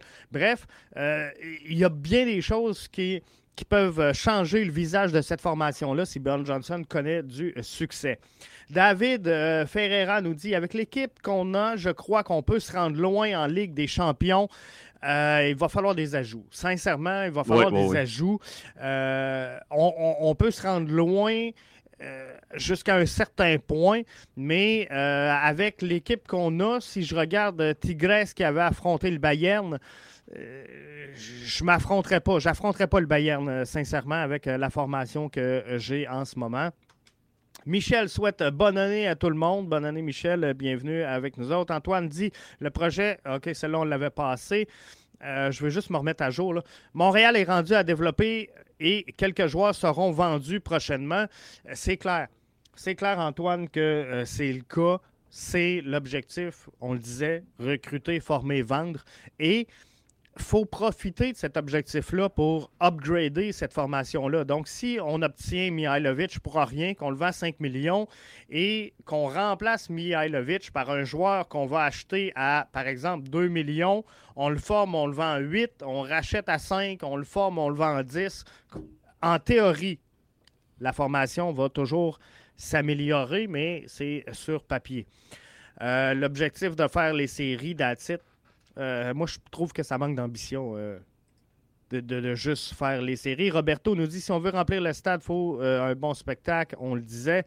Ligue 1, ça, tu en as fait allusion. CF Montréal a souffert du manque de profondeur lors de départ en matchs internationaux, entre autres. je pense que 2022, Mathieu, ça va être une meilleure année pour ça. Hein. Je pense qu'on a mieux calibré le calendrier en fonction des pauses internationales. Et ça, ça pourrait aider le CF Montréal. Oui, ben déjà que la Coupe du Monde est à l'extérieur du. Normalement, la Coupe du Monde, c'est pendant l'été, mais là, compte tenu que c'est au Qatar, ça va avoir lieu en décembre, donc euh, la MLS ne sera pas impactée directement. Euh, j'ai vu quelques noms, mais la Cannes, il y a peu ou pas de joueurs MLS à la Coupe africaine des Nations. Euh, ça, ça pourrait peut-être retarder la venue de certains dans les camps d'entraînement. non, mais effectivement, le, calendrier de la MLS, ben écoutez, il s'ajuste. Hein, je pense qu'ils sont rendus là à s'ajuster parce que veut, veut pas, si, si la Ligue s'interdit nationalise au niveau de ses effectifs, ben, ils n'auront pas le choix aussi, eux, d'adapter euh, le calendrier. Mais euh, pour revenir à la Ligue des champions, je, je dans, dans la vie, euh, le tirage au sort, c'est pas tout, là, mais on n'est pas tombé du bon bord, je pense, du, du, tableau. Puis je, je, le souhaite. ça serait absolument merveilleux.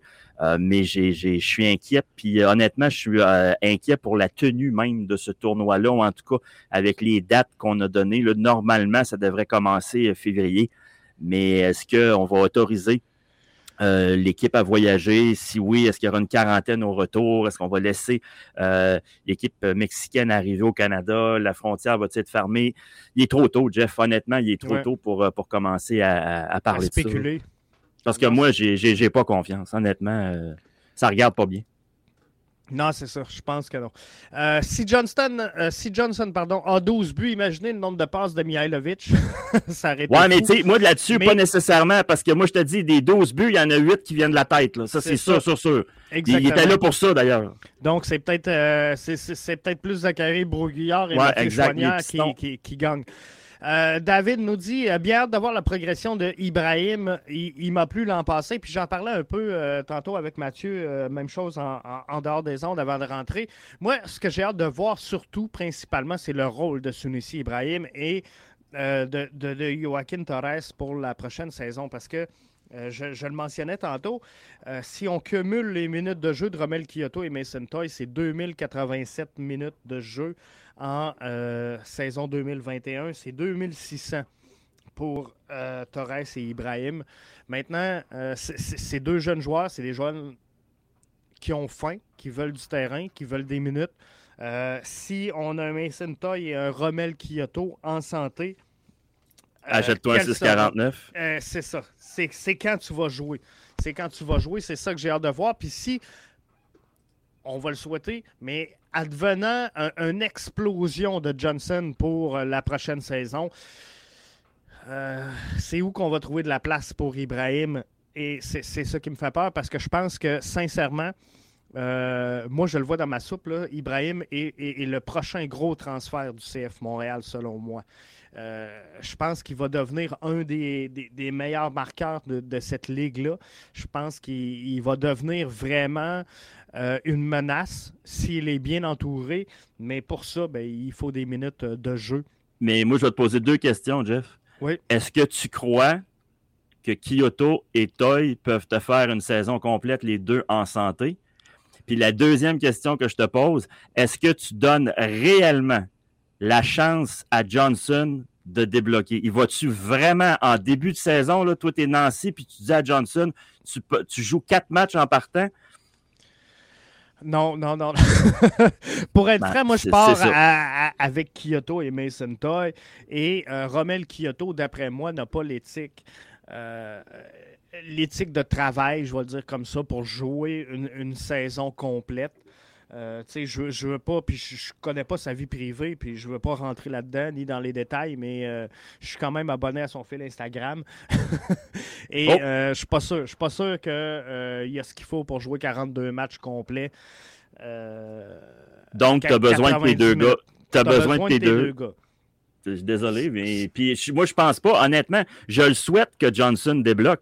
mais pour qu'il débloque, il faut qu'il joue. Puis il débloquera pas sur le banc. Puis le faire jouer, encore une fois, je reviens à mon histoire de projet. Si le but, c'est de gagner cette année puis d'être performant cette année, Johnson, il est sur le banc. C'est ça, exactement. Fait que, tu sais, il va arriver comment? Il va entrer sur une blessure de, Kyoto, sur une blessure euh, justement de Mason Toy, ou encore euh, une fenêtre où ce que tu as deux, trois matchs collés, euh, ou encore, si, le CF Montréal part avec une excellente début de saison. Si, par exemple, on, colle quatre victoires les quatre premiers matchs, ça se peut qu'au cinquième match, tu dises à Kyoto, à Mason Toy, garde, on va vous reposer un match, question de vous garder en santé.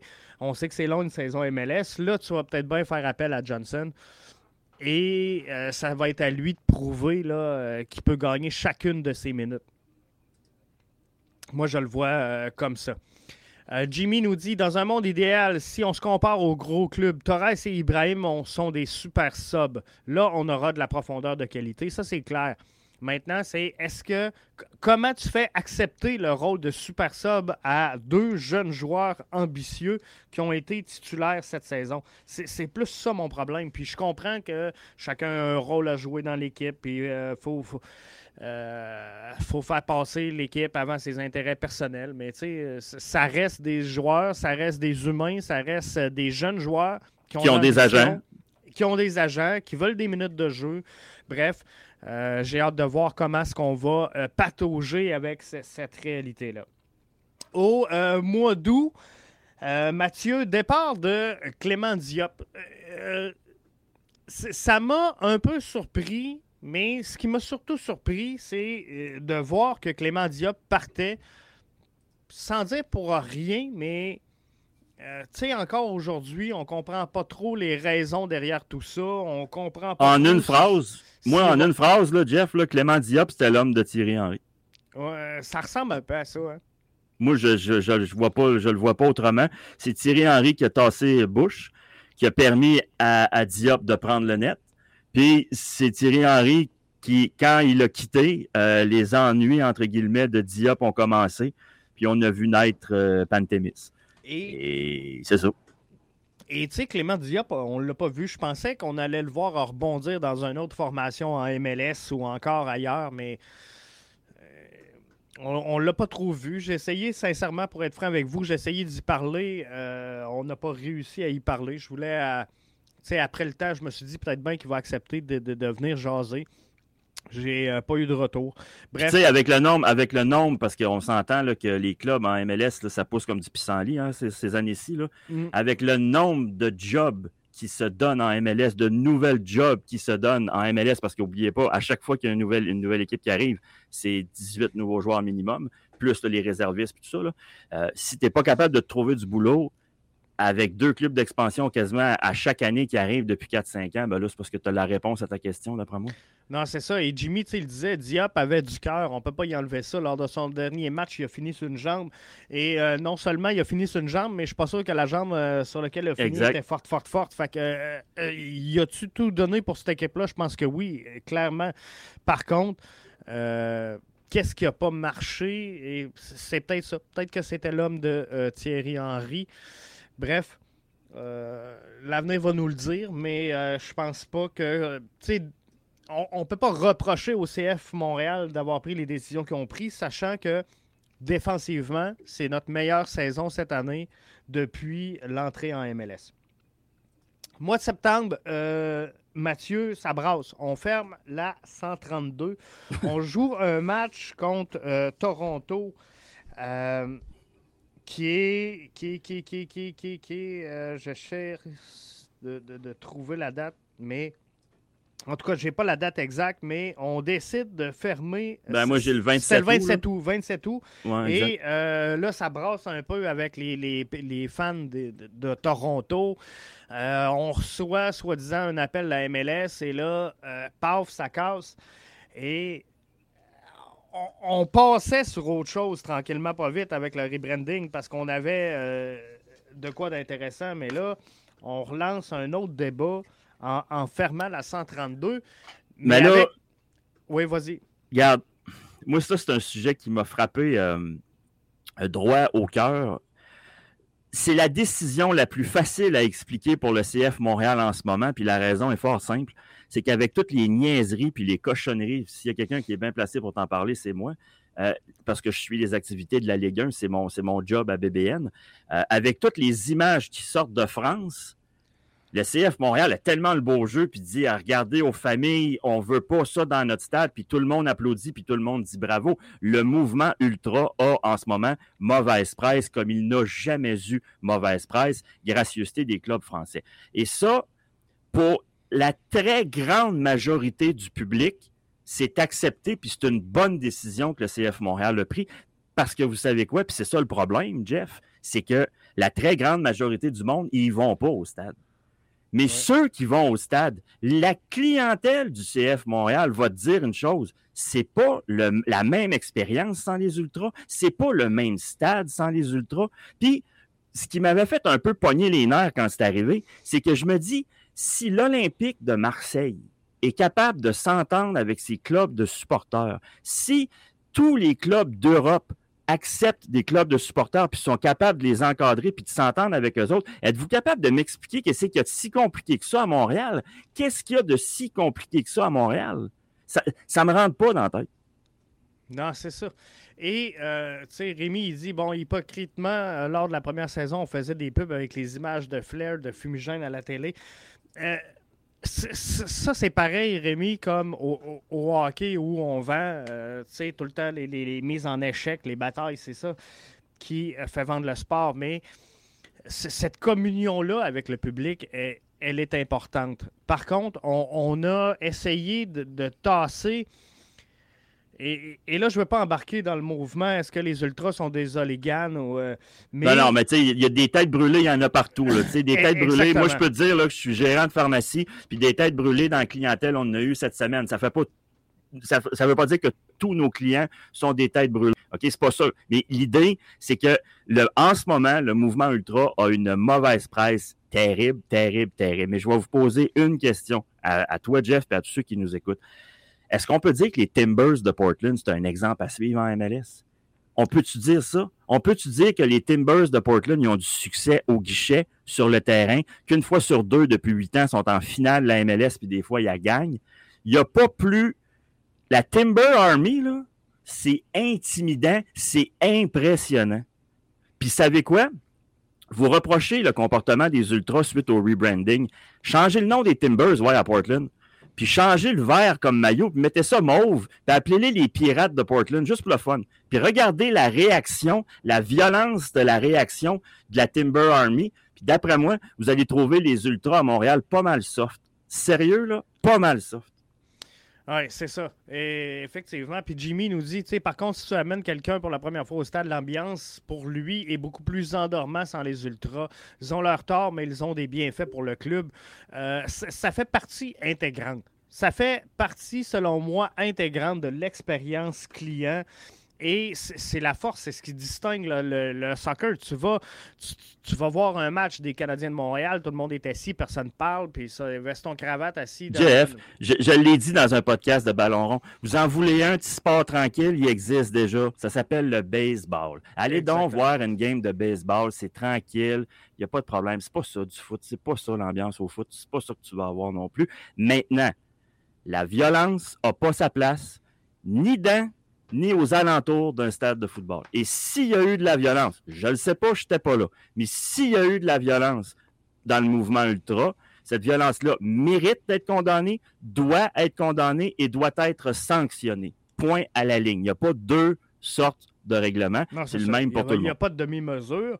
Fait que ça ça, peut se faire. Maintenant, est-ce qu'il y avait moyen, puis je pense que c'est beaucoup de ce qu'on a reproché au club, est-ce qu'il y avait moyen de euh, y aller euh, beaucoup plus pointu à identifier les gens euh, plutôt que de fermer la section au complet? Parce qu'on sait que c'était pas toutes des ultras qui étaient en 132. tu sais, je pense que ceux qui, qui voulaient être là, euh, ont été relocalisés. D'après moi, peut-être pas tout le monde, ils ont peut-être échappé une coupe, mais euh, je pense qu'il y en a plusieurs qui ont réussi à se faire relocaliser euh, à l'intérieur du stade maintenant. c'est sûr, c'est sûr que tu peux toujours faire plus, tu peux toujours faire moins. selon moi, le CF Montréal devait prendre action. Selon moi, le CF Montréal avait lancé déjà quelques avertissements. Puis je pense que de l'autre côté aussi, si on veut être très honnête, je pense que de l'autre côté, c'était euh, euh, retour à l'impact. Gilmore out, point de salut. Là. je pense que pas, la, négociation n'était pas, euh, était pas vraiment jouable. J'étais pas là. C'est mon opinion. Je n'étais pas assis autour de la table. Mais je pense que les Ultras ont bien porté leur nom. Euh, ils ont été euh, non négociables sur un paquet de trucs, puis ce qu'ils voulaient, c'était simplement pas réalisable pour l'équipe. Ceci, étant dit, euh, il faut que cette section-là soit réouverte. Il faut qu'elle soit réouverte au premier match, pas au match 23, là, au premier match. Puis que ce soit une nouvelle, un nouveau groupe de supporters, que ce soit d'autres groupes de supporters qui sont déplacés. Je ne sais pas comment vous voulez faire ça, mais ça prend, ça prend, ça prend, ça prend ça, là. Ça prend ça. Parce que là. Puis, tu sais, je pense que ça va être dur de mettre un autre groupe de supporters là parce que, euh, tu sais, il va y avoir le jeu de la comparaison, puis ça sera pas les Ultras. Puis on le voit même là avec les 1642. Hein. Tout le monde disait, ah, c'est pas la même chose que les Ultras. Mais, tu sais. Les... Une chanson là, pareil, les 1642. C'est ça, exactement. Une chance qui était là. Puis, euh, à un moment donné, là, c'est l'effet. Euh, comment je pourrais dire, le fait qu'il y avait du monde sur les deux extrémités euh, c'est sûr que ça, résonne beaucoup plus. c'est sûr que juste un groupe au fond du stade, ceux qui étaient dans, les sections près de la 132, c'est sûr qu'on les entend beaucoup moins. Mais euh, ils ont fait ce qu'ils ont pu. Je pense qu'ils ont livré ce qu'ils avaient à livrer. Mais, euh, by the way, je pense pas que ce soit le rôle des 1642 de remplacer les Ultras. 1642 était déjà là. Euh, ils faisaient ce qu'ils avaient à faire, comme les 127 font ce qu'ils avaient à faire, 131 debout. Mais il y, a plusieurs groupes qui sont déjà là, qui sont quand même actifs. Mais c'est sûr que les Ultras étaient une expérience que on ne retrouve pas présentement et qui faisait partie intégrante euh, du, spectacle. Donc, il euh, faut, regarder. Jimmy nous dit bon, il faudrait pénaliser les têtes brûlées et non le groupe. Je pense que c'est difficile, sincèrement. Euh, surtout dans des phénomènes de foule comme ça. Qui a fait quoi? À un moment donné? Et, je pense que les ponts n'étaient pas réparables, by the way, parce que les ultras, de toute façon, je, te rejoins un peu, Mathieu, là-dessus. Euh, je pense qu'on en tenait plus au nom et euh, à euh, Gilmore Out que. Non, non, c'est ça. tu sais, vraiment de soutenir cette formation-là mais, à la fin. Mais si tu veux, là-dessus, là, je suis très d'accord avec toi, sauf sur une chose. Mets-toi un système de caméra qui a de l'allure, là, puis regarde ce qu'ils font en France. Là, ils sont capables de dire ranger C, siège 4. Puis d'après moi, d'après moi, si, mais évidemment, là, on va, on va Ah oui, non, mais ça, je suis d'accord quand c'est dans le stade, mais là, tu sais, les, les, événements qu'on reprochait, c'était comme à l'extérieur du stade, C'était euh, avec les fans de Toronto à l'extérieur du stade. Fait que là, euh, tu sais, ça devient compliqué là, de dire euh, qui était là exactement. Puis puis je comprends qu'on peut mettre des caméras partout, là, mais euh, à un moment donné. Non, mais c'est parce que ce que je veux dire, c'est que quand tu veux, tu peux. Puis avec la technologie d'aujourd'hui, on a dépassé euh, euh, la caméra noir et blanc à l'entrée. Oh, c'est clair. ils, le font en France. ils ont commencé à se réveiller en France. Ils le font. Ils auraient dû le faire avant, tant qu'à moi. Là. Mais je veux dire, ils le font. Puis ils sont vraiment, je te le dis, Jeff, là, sont vraiment capables de dire rangée numéro C, siège numéro 3, à tel frein, lui, il vient, lui, il vient de garocher. Tu sais, c'est ils sont capables. OK. Fait que faut, faut, juste travailler là-dessus. Mais euh, je pense, comme toi, euh, Mathieu, euh, la 132 doit être ouverte pour 2022 aujourd'hui. Mais s'il y a un sujet sur lequel ils ne sont pas obligés de bouger, là, je te le dis, c'est celui-là. Parce que le mouvement ultra a tellement, tellement mauvaise presse en ce moment là, que, garde, ils ont, ils ont, selon moi, ils vont régler d'autres choses avant ça. Fin septembre, sinon, outre la 132, c'est un euh, second passage à vide après celui de fin juillet. Deux victoires en neuf rencontres à partir du 25 septembre. Et euh, c'est un peu là que ça a coûté les séries, euh, dans le fond, parce que MLS, on ne se le cachera pas, les séries, ils se gagnent en deuxième, deuxième moitié de saison, ton ascension aux séries. Et on a vu des clubs comme le Crew de Columbus, comme les Timbers de Portland, qu'on ne voyait pas en série en, début de saison, qui ont tous remonté la pente en fin de saison. Euh, Parkland, les Timbers, je me souviens avec euh, Richard, qui animait MLS Franco avec moi, c'était son club. Et en début de saison, là, il trouvait le temps long. Mais euh, deuxième moitié de saison, ils ont remonté, ils ont remonté, ils ont remonté. Mais pour le CF Montréal, c'est deux victoires en neuf rencontres à partir du 29 septembre. Et ça fait mal, ça, en MLS. Ouais, mais c'est certain que ben moi j'ai le 25 parce qu'ils sont allés perdre à Columbus. Après ça, ils ont la, claque qu'ils ont mangé euh, à Montréal contre la Nouvelle-Angleterre. Mais la Nouvelle-Angleterre, bon, cette année, n'était pas arrêtable. Ils battent Atlanta. Et quand ils battent Atlanta le 2 octobre au Stade Saputo, tu dis bon, OK, là on est relancé parce qu'Atlanta, euh, c'est quand même, c'était quand même un bon client. Mais là, ils vont annuler trois matchs de suite. Philadelphie, Orlando, Toronto. Je comprends que c'est pas facile à Bimophile jamais. Je comprends qu'Orlando aussi, c'est pas nécessairement facile d'aller là. Philadelphie, c'est une équipe solide, mais il y avait des points à prendre dans ces trois matchs-là. Et d'après moi, comme tu dis, la saison s'est jouée là. Oui, je pense que oui. Puis on a manqué un peu là, dans, surtout les dernières minutes de jeu qui ont euh, été euh, pas faciles. Hein. Je me souviens, le match contre Toronto, là, euh, celui-là, c'est-tu dans ce dernier match-là qu'on a fait 1-1 dans, le temps arrêté, là, José Altidor qui fait la croix? Là? Bon, oui, à 90, à 5, e minute, de, c'était 3 points, là.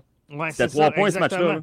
Fait que, tu sais, ça, ça fait vraiment mal au euh, CF Montréal. Au mois d'octobre, on sort un sondage à savoir euh, si le stade Saputo est désuet. On en parlait tantôt, fait que je ne euh, m'éterniserai pas sur le sujet. Mais Jeff, oublie pas une chose. Quand le CF Montréal est entré en MLS versus aujourd'hui, il y a 10 nouvelles constructions. Il y a 10 nouvelles constructions. Puis ces constructions-là, là, regarde à DC, regarde à Columbus, regarde, c'est pas juste les équipes d'expansion qui ont renouvelé leur parc. Là. Il y a des équipes qui sont là depuis le début. Le stade original, il reste seulement la révolution de la Nouvelle-Angleterre qui n'a pas changé de stade. De toute façon, les autres, ils peuvent faire ce qu'ils veulent. Robert Kraft avait endossé un prêt à la MLS il y a une quinzaine d'années alors que la MLS était sur le bord de faire faillite. C'est Robert Kraft qui a sauvé la Ligue. La Nouvelle-Angleterre, ils vont toujours faire ce qu'ils vont vouloir faire. Mais si tu regardes le reste euh, du championnat, des, stades originaux, entre guillemets, il n'y en a plus. Euh, le stade Saputo, il y a besoin, il y a besoin d'un upgrade là, parce que si tu regardes ce qui se fait ailleurs, on parlait du recrutement des Sud-Américains, et des Mexicains. Si tu regardes euh, l'enceinte du Stade Saputo, d'ailleurs, je te rappelle que c'est notre première collaboration ensemble. J'avais écrit un papier pour BBN au, au, printemps, puis je posais la question le Stade Saputo est-il devenu désuet? La réponse que j'avais eue, la plus surprenante, parce que c'était la première fois que je faisais de quoi dans, l'univers médiatique, c'est Jérémy Filosa qui m'avait écrit sur Twitter, qui m'avait répondu J'ai bien peur que vous ayez, que vous ayez raison. Et je pense que c'est pertinent ce sondage-là, puis je pense qu'effectivement, il doit y avoir des modifications faites à Saputo rapidement. Ben oui, c'est clair. Et euh, je pense qu'ils ne sont pas capables d'en faire. ça, euh, c'est dommage, mais euh, parce qu'on aime le coin avec le, mode du stade olympique en background, ça fait de quoi de, fabuleux, mais je sais que c'est impossible de fermer le stade parce qu'il y a des droits acquis là, pour les gens qui ont euh, des condos euh, sur le côté. Là, que, quand ils ont signé l'achat de leur condo, il y avait une clause qui verrait toujours le mode du stade. Donc, c'est pour ça que le stade Saputo est ouvert là, des deux, côtés et qu'on ne peut, pas le fermer. On ne pourra jamais le fermer. Donc, à partir de là, est-ce qu'on doit se tourner? Euh, à une autre place, mais ça ne sera pas facile de trouver une place pouvant accueillir un stade de football, de soccer à Montréal. Mais euh, effectivement, je pense qu'une mise aux normes euh, s'impose pour euh, le stade Saputo. On peut faire du nœud avec du vieux, il y a une limite, mais je pense qu'on peut agrémenter ce stade-là, ça c'est définitif je pense que c'est nécessaire de toute façon parce que le dollar, le, dollar que tu as besoin, c'est le dollar corporatif. Puis il euh, va falloir que les, les, les, sièges, entre guillemets, de luxe soient, euh, soient améliorés, les sections là, pour les gens euh, plus fortunés un peu. Ça passe par là. Le siège l'amateur ordinaire, l'expérience pour le citoyen, moi, je la trouve bien parfaite. Euh, le stade Saputo, c'est un stade qui est accueillant, qui est juste assez petit puis juste assez gros, mais c'est au niveau euh, des loges corporatives puis au niveau des, euh, des gens plus fortunés qu'il y a de l'argent à aller chercher, selon moi. Au mois de novembre, Kevin Gilmore, demi-victoire, annonce son départ. Demi-victoire, je vais le dire comme ça parce que c'est ce que les, principalement les, Ultras et les anti-Ribren demandaient. Maintenant, euh, on est rendu le, 2 janvier. Qu'est-ce qui a changé depuis le départ de Kevin Gilmore? À peu près rien. Donc, on pensait que euh, le départ de Gilmore allait ramener le nom de l'impact de Montréal. On pensait que le nom de Gilmore, euh, le départ de Gilmore allait ramener la 132. Ça ne s'est pas fait. Alors, on parle-tu pour les, les, les anti-CF Montréal, Mathieu, on parle-tu d'une demi-victoire? Euh, je sais pas. Moi, de toute façon, comme je t'ai dit, selon moi, on regarde en avant. Puis moi, le, sujet dont je suis le plus euh, écœuré d'entendre parler, c'est le rebranding. Désolé, mais euh, quel job de cochon. Je, je remets pas en question la compétence de cet homme-là. Je ne remets pas en question l'intégrité de cet homme-là. Comprenez-moi bien. Je ne veux pas insulter l'individu. Loin de là. il, y a, une carrière exemplaire. C'est un homme, tu sais, c'est pas un imbécile. Mais y a-tu fait une job de cochon avec, l'équipe de foot? C'est, l'exemple parfait du mauvais homme dans le mauvais siège. C'est, c'est l'exemple parfait. Je lui souhaite bon courage, bonne chance mais loin, loin du stade Saputo, M. Gilmore, le plus loin possible, ça sera parfait. Maintenant, ça m'amène à la question qu'on s'est posée il y a bientôt une heure de ça, quand ça faisait 30 quelques minutes qu'on jasais. je t'ai demandé, ça vient-tu vraiment de l'interne, le changement d'appellation, ou c'est la MLS qui l'a demandé? Parce que le départ de Gilmore, comme tu l'as si bien dit, normalement, tu dis, bon, OK, regardez, on s'est trompé, on recule. Non, non, on recule pas, c'était ça le plan, puis on avance, puis on continue. Donc, je pense que Gilmore, oui, il a été, euh, il restera la face euh, du rebranding. Ça sera son nom qui va être collé à ça, ça va être son image, puis ça va être euh, lui qui va passer pour le grand responsable. Mais au final, il y a bien du monde qui l'ont laissé aller. Oui, exactement. Et puis, la seule affaire que je n'ai pas compris dans le départ de Kevin Gilmore, c'est pourquoi l'annoncer si tard, tu sais, presque à la fin de la saison, alors qu'il restait quoi, un match ou deux? Ben, il restait, il était à trois, il, s'en allait jouer le championnat canadien, non? Il était pas à trois, quatre jours du championnat canadien? Oui, c'est ça. Fait que, tu sais, j'ai pas compris, rendu là, pourquoi il n'a pas toffé jusqu'à la fin, puis juste dire dans l'entre-saison, regarde, Kevin Gilmore ne reviendra pas.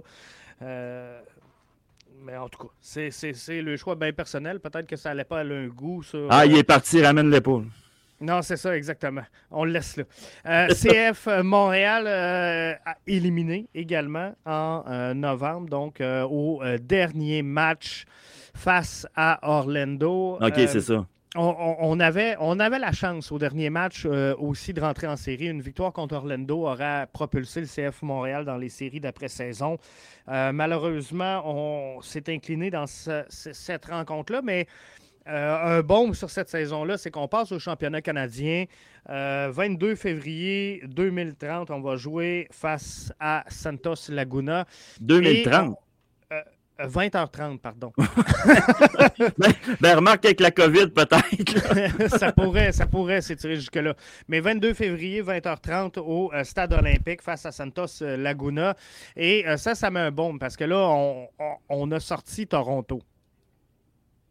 Oui, non, ça c'est sûr qu'à chaque fois que tu bats Toronto, que ce soit euh, en championnat canadien, en match amical, peu importe, une victoire contre Toronto, ça vaut deux victoires contre n'importe qui d'autre. Mais je veux dire surtout si ça implique que Toronto est éliminé.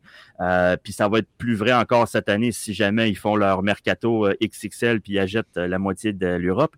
mais bon, moi, j'espère comme je te dis, que le championnat canadien va, va permettre une longue aventure en Ligue des champions. Mais on n'a pas été chanceux au tirage au sort. Qu'est-ce que tu veux que je te dise? Euh, on n'a pas été chanceux au tirage au sort. Le fait que euh, Toronto soit sorti, bravo. Mais moi, ce que je veux souligner par rapport au championnat canadien, euh, je sais que ça n'a pas rapport avec la saison de du CF, mais c'est la performance des équipes en CPL. Je suis désolé, là, mais les Whitecaps sont tombés tout de suite en partant leur premier match contre Pacific FC, sauf erreur. le Forge d'Hamilton ça avait coûté la job de Marc Dos Santos. Là, euh, en tout cas, c'est pas de même qu'on le dit, là, mais euh, ou, l'excuse pour le tasser, mais c'est au lendemain de cette défaite-là qu'on a congédié Marc Dos Santos euh, du côté des Whitecaps. Non, mais c'est ça, je te dis. Mais ce que, ce que ça veut dire, c'est qu'il y, y a, un championnat qui s'appelle la CPL.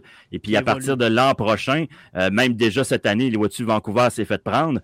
moi, je te dis, Montréal, tu tombes un, premier, un match de première ronde, tu joues le Forge ou tu joues Calgary ou tu joues peu importe qui sera là l'an prochain. faut pas prendre ces matchs-là à la légère. La CPL nous l'ont mis en pleine gueule à la MLS cette année. Euh, ne nous prenez pas pour acquis, on est ici pour jouer. Puis veut, veut pas quand tu es une équipe de 2D, parce que même s'ils affirment qu'ils sont pas une deuxième division, la CPL, c'est un peu le calibre de la deuxième division. Quand tu la mentalité d'aller jouer une équipe plus forte que toi, tu rien à perdre. Fait que tu laisses tout, tu mouilles le maillot, puis tu laisses tout sur le terrain. Alors, c'est des pièges. Ça, ça va être des pièges pour euh, les équipes de la MLS, très certainement. Mais c'est clair. Et euh, souvenez-vous, contre Forge, il aura fallu un but euh, au, tir de barrage de Sébastien Breza pour réussir à l'emporter. Alors, euh, on a pris un peu, sans dire à la légère, le Forge, mais on, a envoyé, mettons, l'effectif minimum pour espérer gagner ce match-là. On, aurait pu se brûler. Mais on les a pris de haut. On a pris la CPL de haut. Les trois. Vancouver, Toronto, Montréal, on les a pris de haut et je ne pense pas que ça va se refaire l'an prochain. On finit ça avec le mois de décembre. Gabriel Corbeau euh, qui euh, s'amène alors qu'on sait que euh, Rudy Camacho ne sera pas de la formation en 2022. Est-ce que ça sera assez? On a ajouté Alistair Johnson. On a annoncé également en décembre le retour de Lassie Lapalainen pour la prochaine saison. Et également, on a annoncé que le CF Montréal ne fera pas partie de MLS Next Pro, qui est euh, la ligue un peu des, académies, ou la MLS 2, appelez-la comme vous voulez. Euh, est-ce que c'est une erreur du CF Montréal de ne pas se présenter là, selon toi? Je sais pas. L'avenir va le dire. Hein? On ne l'a pas vu, on l'a vu, mais, mais moi, je trouve ça. Euh, le seul mot qui me vient en tête, c'est baveux. C'est vous autres, vous savez comment, mais nous autres, on sait plus que vous autres comment ça marche le développement des joueurs. Vous autres, vous vous en allez tous vers l'Est, mais nous autres, on s'en va vers l'Ouest. Euh, je ne sais pas. Puis peut-être que les coûts qui sont engendrés ben, par la MLS Next ne concordent pas dans un plan financier euh, à Montréal maintenant. Est-ce que euh, ça va être une possibilité d'entrer plus tard? Je ne sais pas. Mais tout ce que je sais, c'est qu'en 2023, pas dans 2022, mais 2023, tout le monde va être là, sauf nous autres. Et, moi, ça, c'est ce qui me fait chicoter un peu. Ben, voyons. Euh, tu sais, si euh, il y a 10 clubs qui décident de ne pas être là, tu dis, OK, le CF Montréal a une réflexion légitime, c'est pas tout le monde qui est unanime. Quand tu es le seul club qui n'est pas là, là, tu te dis, ça se peut pas. Ça se peut pas qu'il y ait ben toutes les formations qui se trompent et qu'il y ait juste le CF qui ait raison. Donc, ça, ça, ça, me travaille un peu. Ça me fait euh, penser, Jeff, ça me fait penser, Jeff, une parade militaire où tout le monde a le pas sauf un. Puis la maman de ce jeune-là a dit Hey, regarde, si mon gars il est bon, il est le seul à avoir le pas. Tu sais, à un moment donné, je veux dire, quand c'est évident, tu sais, si ça a quatre pattes puis ça miaule, c'est un chat, là. C'est, je veux dire, c'est ça. Tout le monde s'en va là. E, exactement. Et si, par exemple, Toronto et euh, Vancouver auraient refusé, là, tu dis, OK, la réalité est différente pour les clubs canadiens parce qu'on a la CPL. Là, tu dis, c'est logique. Ah, ils ont fait le bon choix. Euh, d'un autre côté, est-ce que le développement va bien présentement pour le CF Montréal? Je suis obligé de te dire que oui, parce qu'on a cinq joueurs qui étaient en prêt en CPL. Ils ont euh, très bien performé. Dans les cartons, on dit que la CPL va accepter huit joueurs plutôt que cinq la saison prochaine. Donc, euh, rajoute euh, trois joueurs qu'on peut envoyer en prêt pour obtenir des minutes en CPL.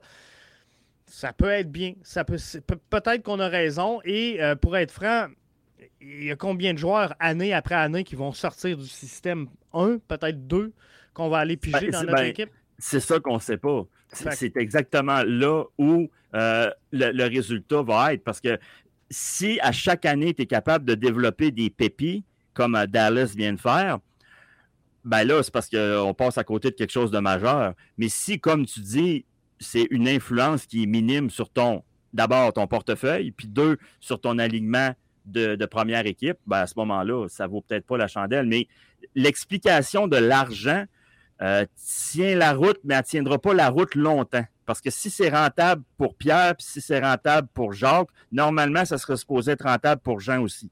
Exactement.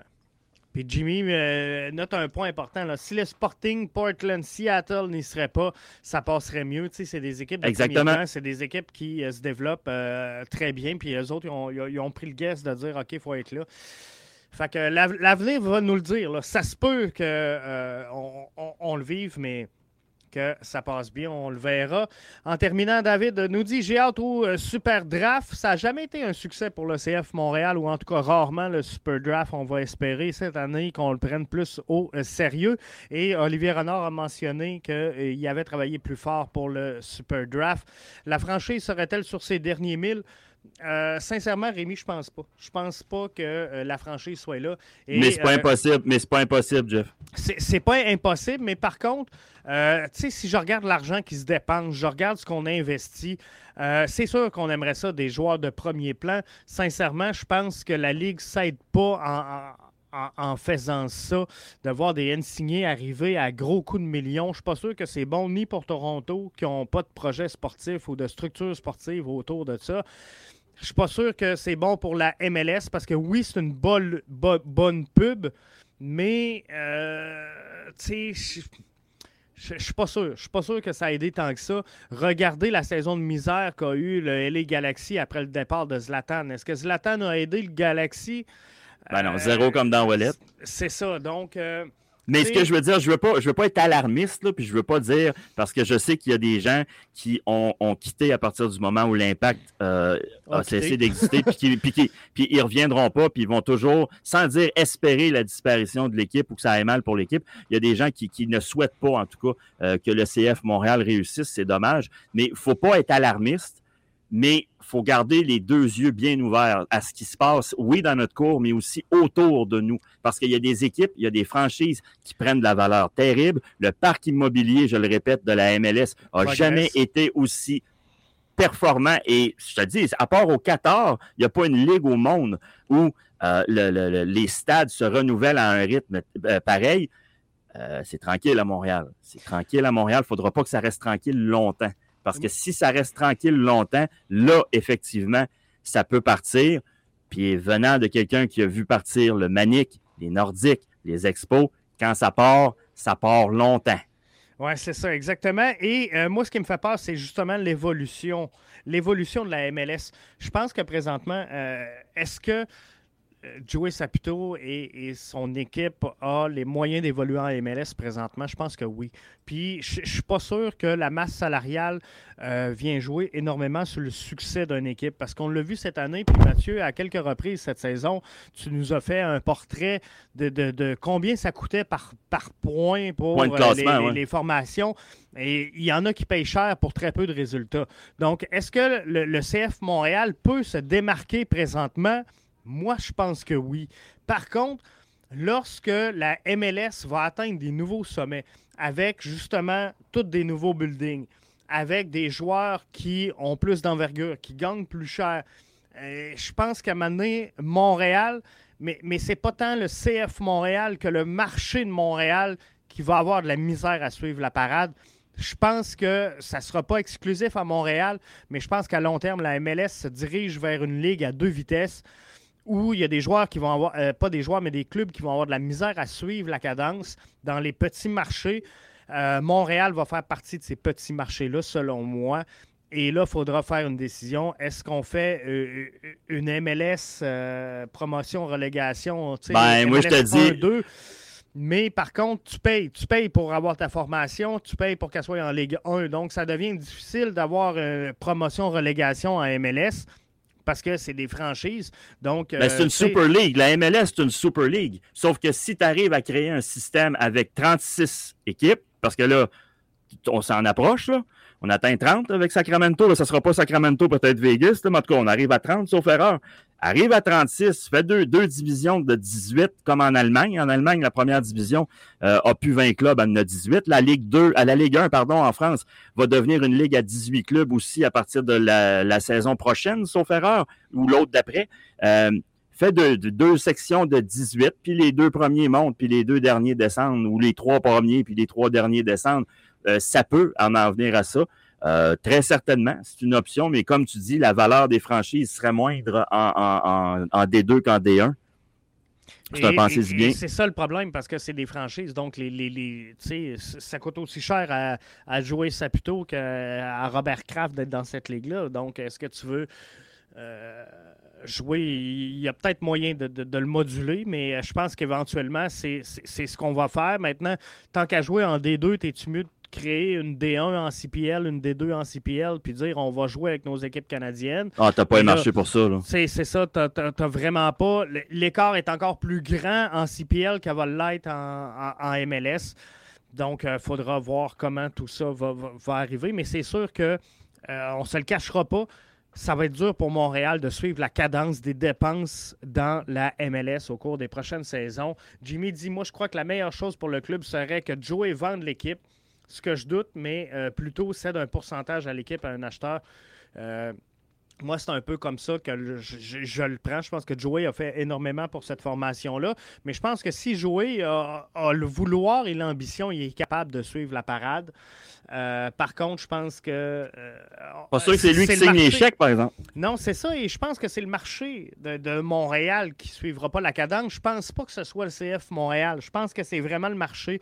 On n'est pas rendu dans ces hautes sphères-là encore au soccer. On va peut-être y arriver, je le souhaite. Mais euh, faudra changer là, certaines approches pour. tu sais, on ne remplit pas le stade là. Présentement, là, la réalité, c'est que le CF Montréal ne remplit pas le stade. Donc, de mettre 600 millions sur un, nouveau stade, de mettre 18 euh, millions pour attirer des nouveaux joueurs, je ne suis pas sûr, je suis pas sûr qu'on on arrive au même résultat.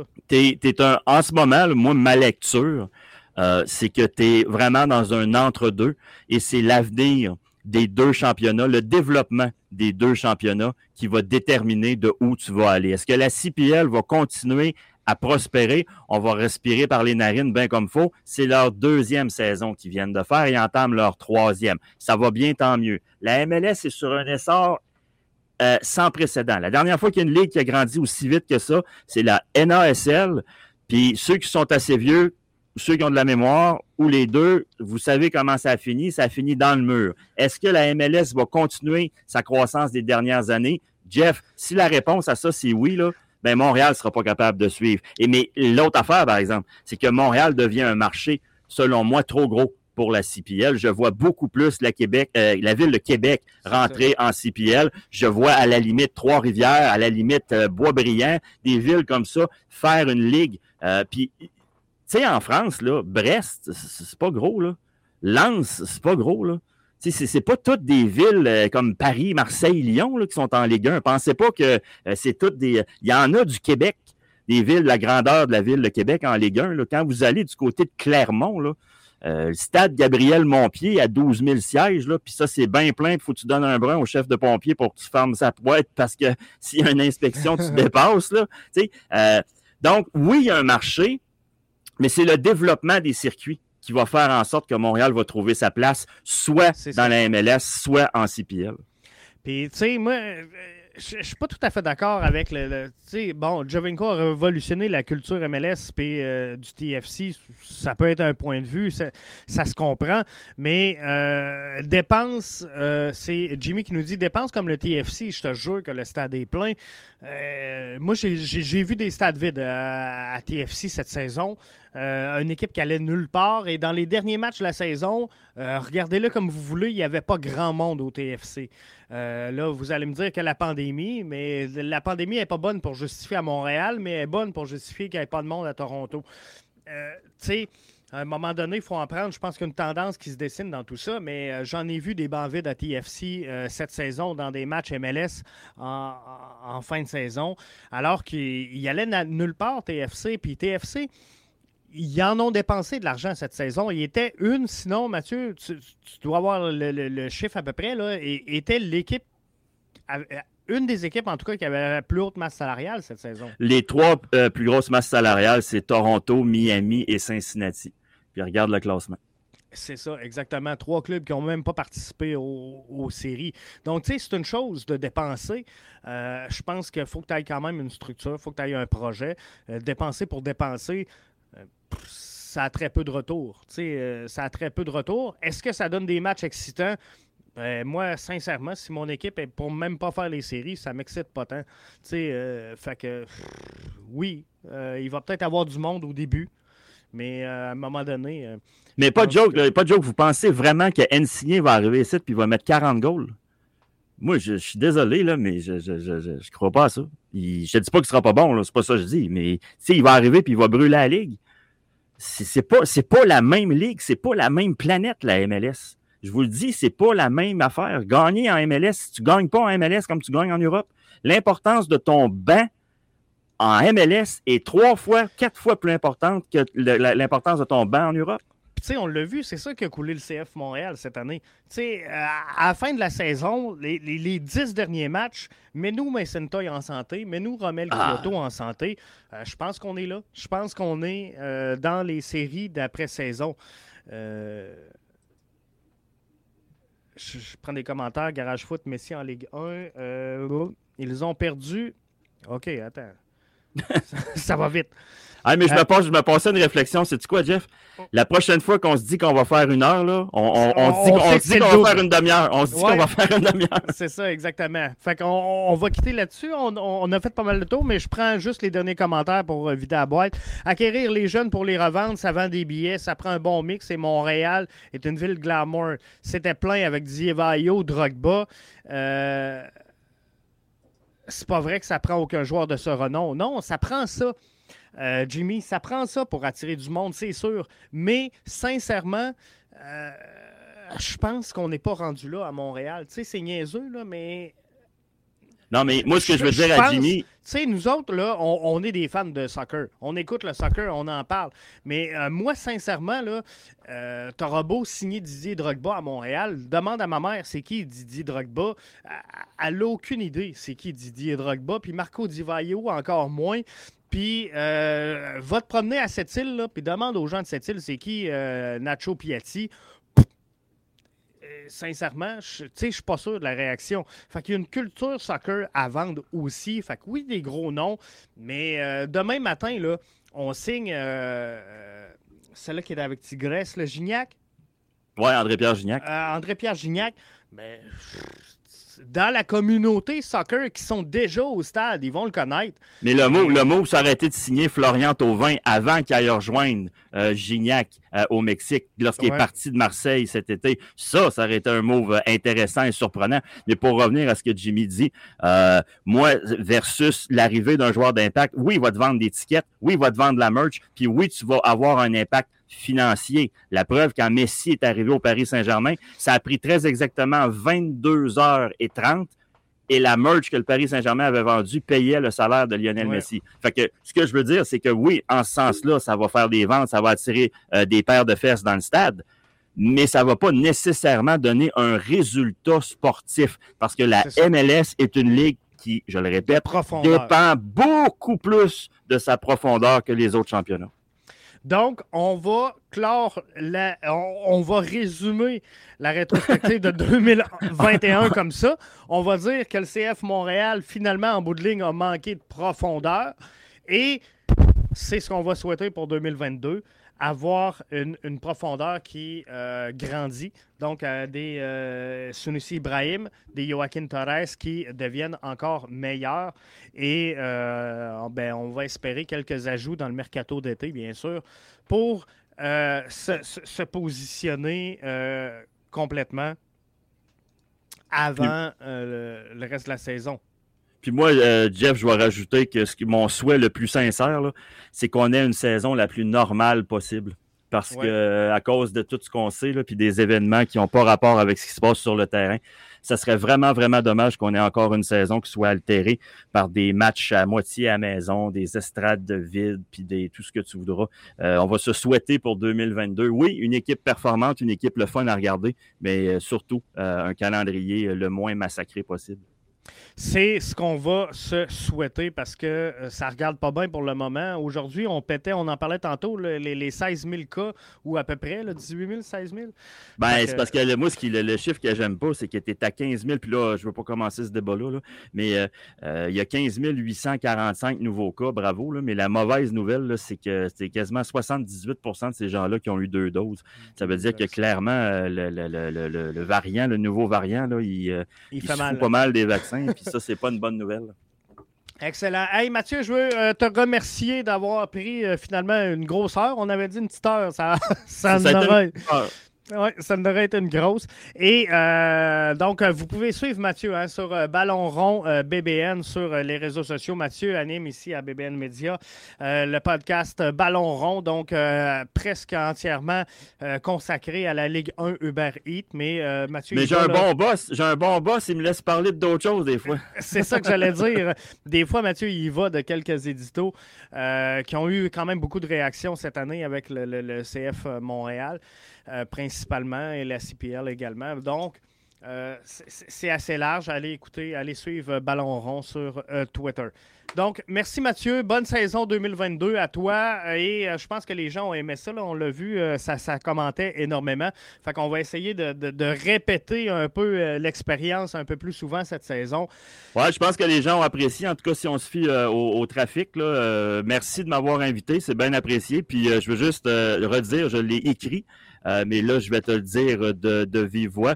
Euh, tu fais partie de, ceux qui ont maintenu une couverture euh, exemplaire cette année au CF Montréal, ben, cette année en 2021. C'est une très, très grande fierté pour moi de faire partie de BBN Media, sache-le. Puis bravo pour ton excellent travail. À chaque fois que tu reçois une fleur, dis-toi que tu la mérites parce que tu travailles fort puis ça paraît.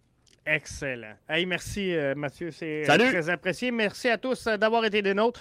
On se quitte là-dessus. Bonne saison, bonne année surtout 2022 à toutes vous autres et bonne saison. Avec votre CF Montréal, on va être là, moi et Mathieu, Arius, Richard, couvrir toute cette saison-là, encore une fois, pour vous.